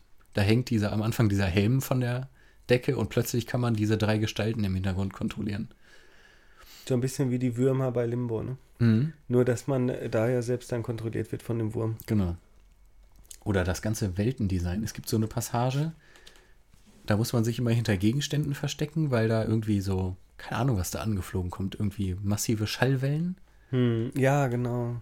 Das ist eine unglaublich gute Passage, wie ich finde. Genial, ja. Ich finde auch, ich muss, ich muss schon mal äh, vorausdeuten und sagen, ich finde Inside besser als Limbo. Selbst im Kontext seiner Zeit. Klar war Limbo Ja. was ziemlich Neues und hat eine ziemlichen, ziemliche Wirkung ausgelöst. Aber ich glaube, ich hatte beim Spielen von Inside weitaus mehr Spaß, als ich das beim ersten Mal Spielen von Limbo hatte. Mhm. Das Spiel hat, mich- hat mich hauptsächlich aufgrund seiner ästhetischen Basis an der Stange gehalten. Und dank der äh, ausführlichen äh, Komplettlösung. und auch das sind diese kleinen, schönen Ideen und Details, diese verschiedenen Rätsel, die auch Inside darin hat. Dabei sind die alle relativ anspruchslos. Ne? Ja. Also ich bin da bei, bei äh, Limbo, die sind ja wirklich harte Nüsse dabei. Bei Inside bin ich relativ mit gutem Flow von Anfang bis Ende da durchgerutscht. Und es ist ja nicht nur, nicht nur dieses Schallwellen-Ding, wo man sich verstecken muss, das ist sicherlich auch entliehen aus vielen anderen Spielen, wo es sowas ähnliches schon mal gab. Äh, oder diese Tauchsequenzen oder das, das Spiel mit der Taucherglocke. Äh, oder auch dieses, diese Gravitationsumkehrung, wo das Wasser auf einmal von Herrlich. der Decke nach unten läuft und die ganzen Körper, die in dem Wasser an der Decke Ja. festgehalten werden, nach unten fallen. Wahnsinnig. Also, schwierig, sich das irgendwie zu erklären im Kontext der Erzählung, aber trotz allem absolut faszinierend und das macht, glaube ich, auch die Faszination des Spiels aus. Ja, definitiv. Auf jeden Fall dieses Weltendesign. Ähm, ich habe ganz oft in den Hintergrund geschaut, wie denn die Welt aussieht. Mhm. Auch das mit den Schallwellen, da wird ja irgendwie ersichtlich, naja, ist das jetzt ein Experiment, was hier gemacht wird? Weil die Welt ist ja vollkommen unzugänglich, Mhm. gedanklich. Man weiß überhaupt nicht, was passiert hier. Warum sind hier die Gebäude unter Wasser? Äh, warum läuft man hier durch den Wald und überall stehen diese komischen Pots in der Gegend rum? Was sind diese Würfel, die mich in die Luft katapultieren? Das Am- ist doch einfach nur absurd. Am Anfang sieht es noch ein bisschen aus wie Akte X, ne? Ja. Am Anfang. Ja, ich, jetzt hast du aber meine Lieblingsmaschine noch nicht erwähnt, auf die ich eigentlich hinaus wollte. Aha. Und zwar die Kükenmaschine. Oh, geil. Aber das ist doch nur so ein äh, für, für hier Getreide. Ja.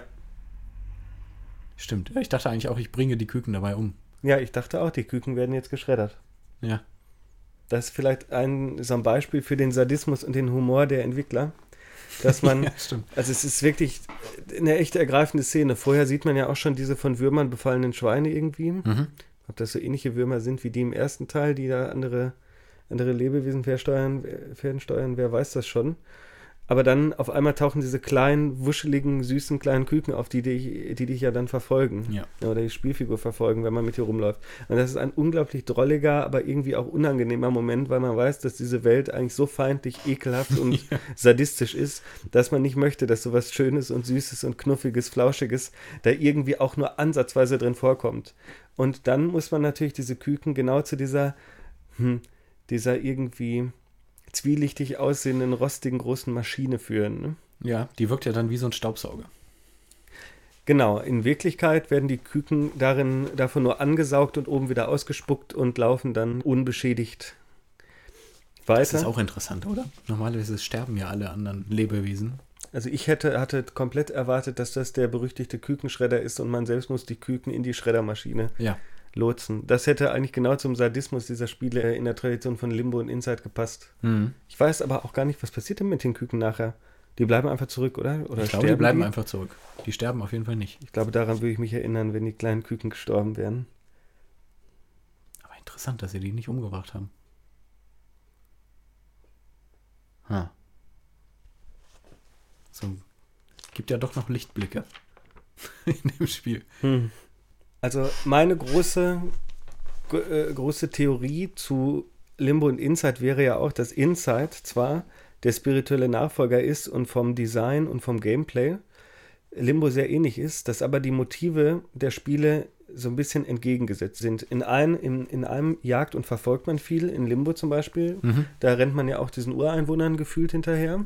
Ja. Und bei Inside wird man viel eher verfolgt, auch von Hunden, ne? auch von Tieren.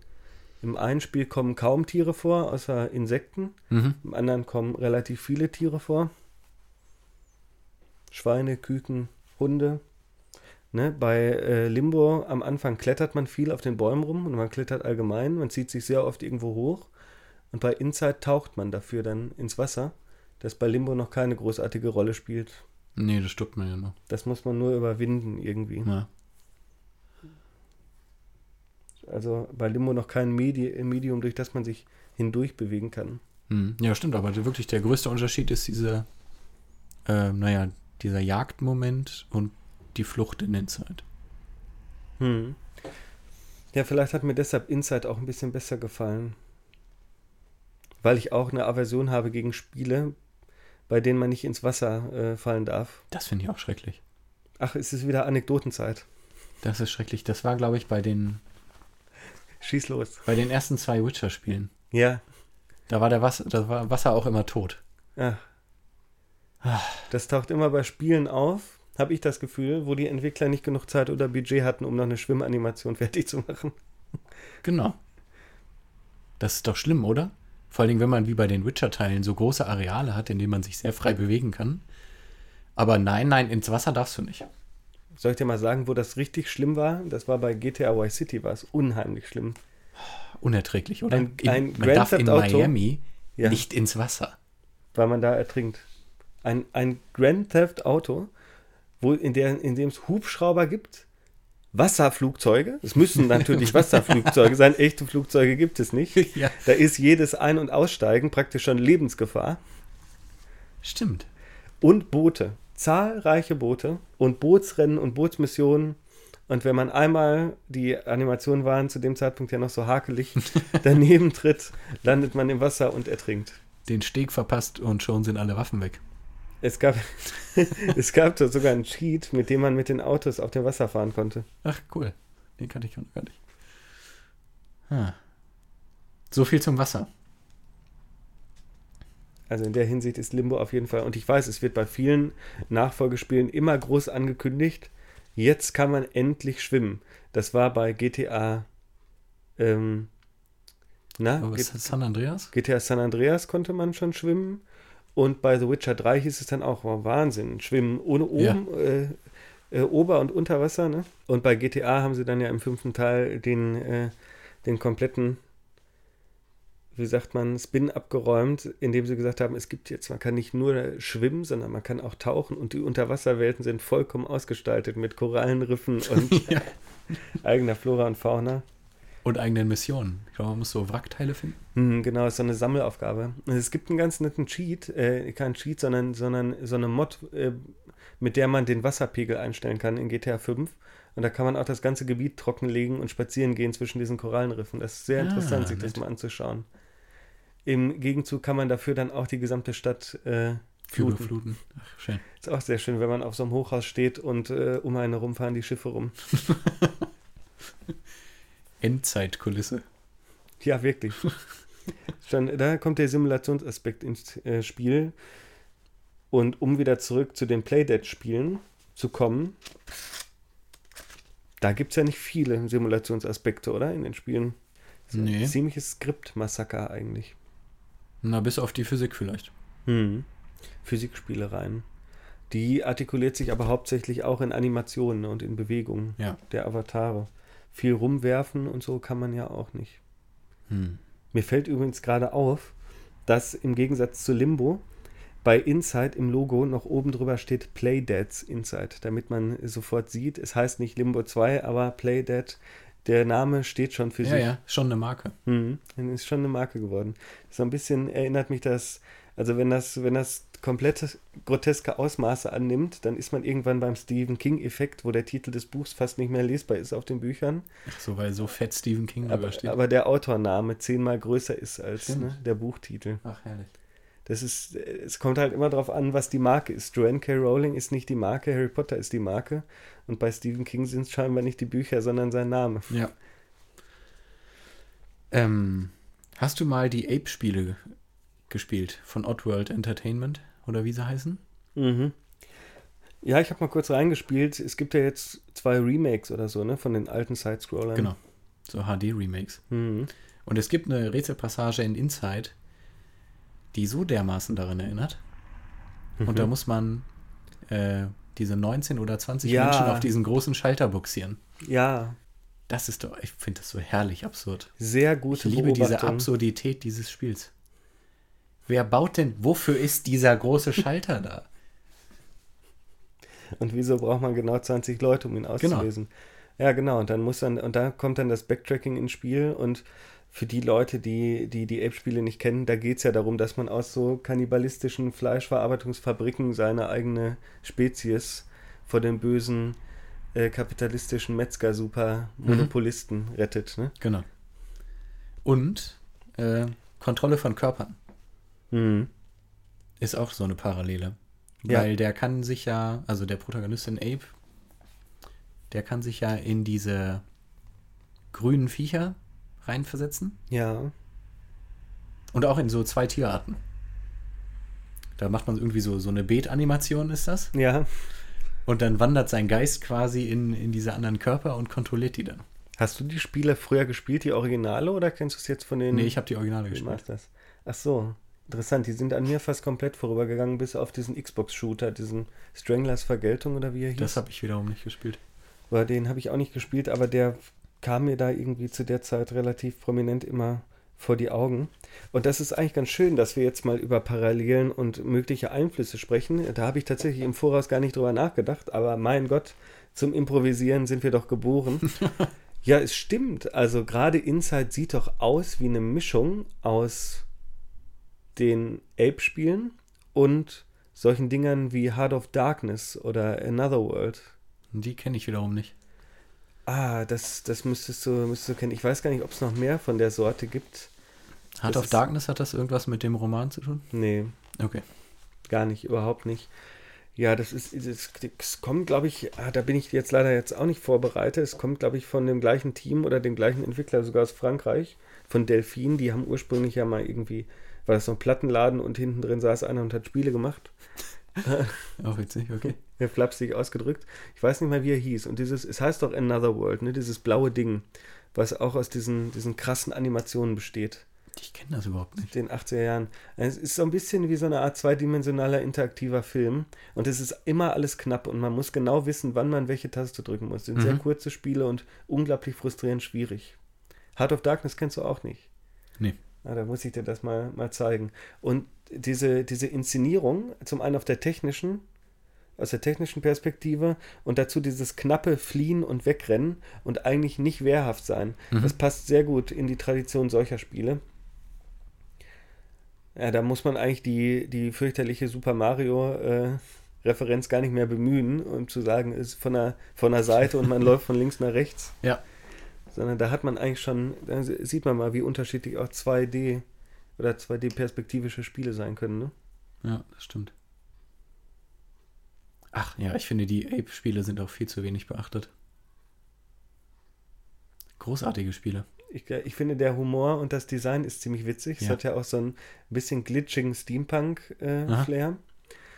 und so ein, auch so einen trashigen Slapstick-Humor bei den Charakteren. Ne? Genau. Aber ich finde, es ist spielerisch heutzutage sehr dröge mit dem ganzen Backtracking und Leute retten. Ja, na klar. Ist halt ein pures Jump'n'Run, ne? Also ich, ja, nicht nur das, es ist ja auch Rätselspiel in, in der Hinsicht, dass man, äh, dass man die, die ganzen Stammesbewohner retten muss. Ne? Mhm. Das erinnert mich dann auch wieder an Dead Rising 1. Ich weiß nicht, ob du das mal gespielt hast. Nein. Ah, das, da war es auch ganz fürchterlich. Da habe ich heute noch ein Trauma von. Ist das noch auf dem Index? Dürfen wir darüber reden? Ich ich glaube, es ist nicht mehr indiziert. Ne? Wir gehen einfach davon aus, dass es nicht indiziert ist. Wir bewerben es ja nicht. Nee, wir bewerben es nicht. Ist ja auch, ich erzähle ja auch nur, was fürchterlich an diesem Spiel ist. Und zwar ist man, äh, schlüpft man daher in die Rolle des Kriegsfotografen Frank West, der den Willamette Accident oder Incident untersuchen soll. Und das ist eben dieses, dieses Kaufhaus auf dieser, ich weiß gar nicht, ob das eine Insel ist, eine Kleinstadt in Amerika irgendwie, die von Zombies überrannt wird. Okay. Und in diesem, in diesem Kaufhaus sind halt noch, ich glaube, 100 Überlebende oder so. Und die kann man alle mitnehmen und retten, indem man mit denen zurück aufs Dach geht, durch den Lüftungsschacht äh, Schacht dann in den, in den Sicherheitsraum gelangt. Mhm. So, und das Problem ist, das ist auch so ein bisschen open-worldig, das Spiel. Und das ist so ein bisschen Rollenspiel. Und man hat für die gesamte Mainquest nur sechs Stunden Zeit. Echtzeit? Echtzeit, ja. Sechs Stunden Echtzeit, das sind, glaube ich, drei oder vier Tage Ingame. Und muss deshalb immer rechtzeitig zu den Missionen kommen. Und nebenbei kann man sich dann in der Freizeit, falls man es rechtzeitig schafft, das ist ein ziemlich schwieriges Spiel, äh, und wenn man noch nicht einmal durchgegrindet ist, sich hochgelevelt hat und die Abkürzung kennt, hat man eigentlich praktisch keine Chance. Okay. Kann man sich daran versuchen, die Überlebenden zu eskortieren. Die, als Eskortmission. Dann gibt es noch so Bosskampfmissionen, wo in jedem Areal ein Psychopath rumläuft mit besonderer Waffe. Mhm. Und die kann man da bekämpfen. Und dieses Eskortieren der Überlebenden war wirklich die Pest. Ich glaube, man brauchte das für irgendeine Auszeichnung oder irgendwelche irgendwelche äh, Ingame-Items oder Belohnungen, die man dann kriegte. Das werde ich wahrscheinlich mein Leben lang nicht sehen. Also diesen Belohnungseffekt. Escort-Sachen sind schlimm, ne? Die sind eben auch sofort tot. Ne? Ach, cool. Die geraten in so 100 Scharen von Zombies und dann hat man noch zwei Sekunden Zeit, sich umzudrehen und dann war es das eigentlich schon. Hm. Escort-Mission, ja. Die gefürchtete von, von Resident Evil 4 und so. Gut, dass Inside sowas nicht hat. Ich glaube, sowas hätte auch nicht reingepasst. Ne, bis eben auf diese eine, dieses eine Ape-Zitat, in dem man diese Ja. ferngesteuerten Männchen da auf, die, auf den Schalter stellen muss. Aber so richtig Escort ist das ja nicht, weil sie ja nicht sterben können. Ja. Aber ist auch witzig, der letzte, da fehlt ja einer. Ja. Der letzte ist eine Leiche, die man drauf wirft. Ah ja, stimmt. Da haben wir wieder eine, so eine Parallele zu Limbo. Wir haben ja schon über den, na, wie sagt man, über das Morbide der Spiele gesprochen und äh, das zeigt sich eben auch immer öfter dadurch, äh, dass man Leichen als Instrumente oder Werkzeuge verwendet. Ne? Da sieht man auf jeden Fall das, die Verbindung. Mhm. Ist auch keine singuläre oder isolierte Idee, weil vielleicht kennst du diesen Film mit Daniel Radcliffe, Swiss Army Man, Äh, ja, habe ich aber noch nicht gesehen. ja, wo auch die Leiche praktisch als Werkzeug, ne? Ja. deshalb heißt es ja auch Swiss Army Man, verwendet wird. Da ist die Idee dann auf die Spitze getrieben. Bevor wir uns gleich mal der Rezeption hingeben, habe ich noch einen Punkt, den ich gerne ansprechen würde. Und zwar habe ich gelesen, dass der Knochenschall durch einen echten menschlichen äh, Schädel erzeugt wurde. Was ist denn der Knochenschall? Das musst du mir erklären. Ja, das habe ich mich jetzt auch gefragt. Ich habe es, glaube ich, schon wieder vergessen. Ich weiß nicht, ob das, ob das das Geräusch ist, was kommt, wenn die Figur stirbt oder wenn man überhaupt irgendwo landet und, und irgendwie sich Knochen bewegen hört. Ha. Oder ich kann, kann mir auch vorstellen, dass das Geräusch ist, wenn man irgendwo runterspringt, was zu hoch ist und dann stirbt. Und das muss wohl von, wie heißt er denn nochmal, der die, den Sound und die Musik gemacht hat? Das war wieder der gleiche wie bei Limbo, ne? Hier ist er. Martin Stick Andersen. Der Komponist. Martin Stick Andersen. Ja, der, der könnte das sein. Und zwar muss das ja bedeuten, dass die Geräusche dann im Tonstudio aufgenommen wurden mit irgendwelchen Pathologieschädeln, wenn es wirklich menschliche Schädel sind. Vielleicht ist es aber auch nur ein Produktionsmythos. Ja. Das gibt es ja öfter. Mhm. Könnte ich mir aber durchaus vorstellen. Gerade die Skandinavier, denen traue ich das zu, echte Knochen zu benutzen, um Töne zu erzeugen. Ja, es passt aber natürlich auch zu, zu dem Ruf des Studios und den. Spieleinhalten. Ja. Also, ich wäre jetzt nicht verwundert, wenn das äh, ein Gerücht ist, was man in die Welt gesetzt hat. Es gibt das ja auch unter Musikern, dass bestimmte irgendwie Musiker Knochen von, von Wildtieren oder so verwenden, ne, um Percussion als Percussion-Instrument, wenn Ja? man so möchte. Ja, ja. Wie in den Urzeiten. Ja, ach, das wäre aber wirklich mal interessant. Da müsste man mal nachschauen, ob man tatsächlich irgendwie im Neolithikum oder ob es Hinweise dafür gibt, dass man Tierknochen oder Tierfälle oder so als Percussion-Instrumente verwendet hat. Meine, anders, woraus sollen die ersten Trommeln gemacht worden sein, wenn nicht aus irgendwie Tierhaut? Ja. Weißt du, was da auch ziemlich gut ist, ist die Jurassic Park-Reihe. Weil da haben sie ja in einem Teil, ich weiß gar nicht, welcher es ist, der dritte oder zweite, weiß ich nicht, haben sie ja diese, diese Schädel der Raptoren, diese Nasenschädel irgendwie, Ja. durch die sie dann durchpusten können und dann die Geräusche von denen machen. Ach so, ja. Warum das unbedingt dann der Schädel sein muss? Weil sie, ja dann kommunizieren mit den Raptoren, die da rum, rumlaufen, glaube ich. Ach so, Szene. weil, weil die Raptoren auch dadurch durch, also die, die Geräusche erzeugen. Ja. Okay. gut. Genau, da wird, da wird halt das gleiche Instrument nochmal verwendet, Ah, ja. nur irgendwie so als, als Medium, als Mittel zwischen Tonerzeugung und äh, zwischen zwei Körpern. Und dann, und zwar im ursprünglichen Sinne aber eigentlich noch. Und dann Mhm. kann man das natürlich auch, wenn man so, so Bongos machen würde oder wenn man mit Schädeln solche Geräusche macht, dann sind das ja eigentlich keine, ja, keine, keine Körperteile, die normalerweise zum Geräuscherzeugen Ja. äh, genutzt werden. Also zumindest kenne ich relativ wenige Schlagzeuger, die Geräusche mit ihrem Schädel machen. Da würde mir jetzt auch nicht so einfallen. Man könnte ja schon, also irgendwie ja, mit dem Kopf auch Ja, Geräusche machen. wahrscheinlich nicht lange. Ah. Gut. Haben wir noch was auf unserer Liste? Nee, ich glaube nicht. Ich glaube, ich habe eigentlich schon viel zu viel gesagt und geredet. Och. Hattest du noch was zur Rezeption? Ich hatte mir jetzt gar nichts aufgeschrieben. Ja, ich weiß, dass das Spiel von den Kritikern wieder ziemlich gute Bewertung bekommen hat. Äh, von der GameStar waren es 86 Prozent. Ich glaube, 4Players war sogar noch ein bisschen höher. Mhm. PC Games hat die höchste. Also, also spielt sich ja alles so im Bereich äh, zwischen hoher 80 und niedriger 90 ab. Sind schon ziemlich gute Bewertungen. Höher als Limbo, ne? Insgesamt. Ja, was haben wir denn zu Limbo nochmal gesagt? Na, ich glaube, da waren es so Ende 70er oder so. Ja, das kommt drauf an, da waren die, die User-Reviews auch nicht so, äh, Reviews nicht so gut. Ich glaube, Metakritik von Limbo war um, überall um die 90. Hm. Okay, ja gut, wenn das so ist, dann würde es sich ja so im, im gleichen Rahmen bewegen.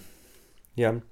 Was auf jeden Fall die äh, Metacritic-Reviews bei Inside betrifft, sind die ja in dem ähnlichen Feld anzusiedeln, wobei die PS4-Wertung da, und jetzt rede ich hauptsächlich von den journalistischen Reviews, die da ausgewertet wurden, am niedrigsten, und zwar bei 81 Prozent. Hm. Na gut.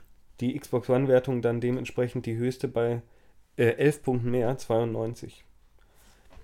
Ich habe allerdings nicht mehr nachgeschaut, auf Basis von wie vielen Reviews diese Bewertungen zustande gekommen sind. Hm. Ja, und wie wir heute schon angeteasert haben, arbeitet Playdead schon an ihrem nächsten Spiel. Da gab es ein Bild zu sehen. Ich glaube, ich glaube, es war nur ein Bild. Ich erinnere mich auch dunkel, Hm? dass sie letztes Jahr was gezeigt haben von so einem Astronauten. Hm, ja, stimmt. Und im Hintergrund ist eine Rauchfahne und er hat irgendwie so ein Überreste von einem Fallschirm am Rücken festgeklebt. Hm. Und Dino Patti hat das Studio ja mittlerweile verlassen und arbeitet jetzt an einem anderen Indie-Projekt eines anderen Teams, von dem wir ja vielleicht in Zukunft auch noch was in diesem Podcast hören werden. Vielleicht aber auch nicht. Es kommt ganz drauf an, wie gut uns das gefällt. ja. Gut.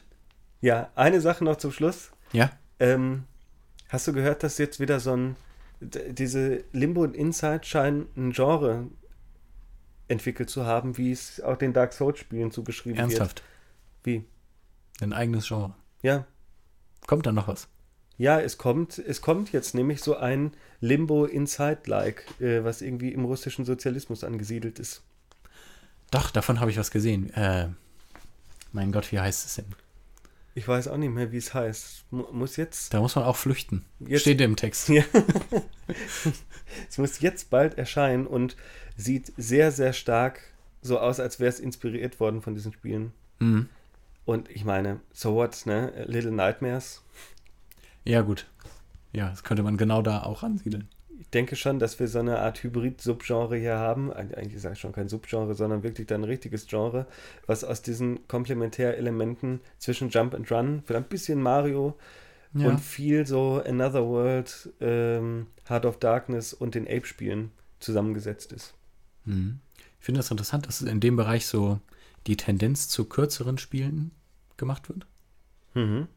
Also es sind ja Spielerfahrungen, die man in zwei bis drei oder auch vier Stunden dann fertig hat. Mhm. Was man ja gut, äh, na, wenn man schnell ist, in einer Sitzung oder eben auf zwei Sitzungen verteilen kann. Bei Ape ist es aber nicht so, oder? Nee, die sind auf jeden Fall länger. Da siehst du den Unterschied. Das hat mehr Gameplay und äh, mehr Backtracking und weniger Flow. Und sowas wie Another World und Heart of Darkness haben, sind schon klar äh, ganz stark so Flow-basierte Spiele gewesen.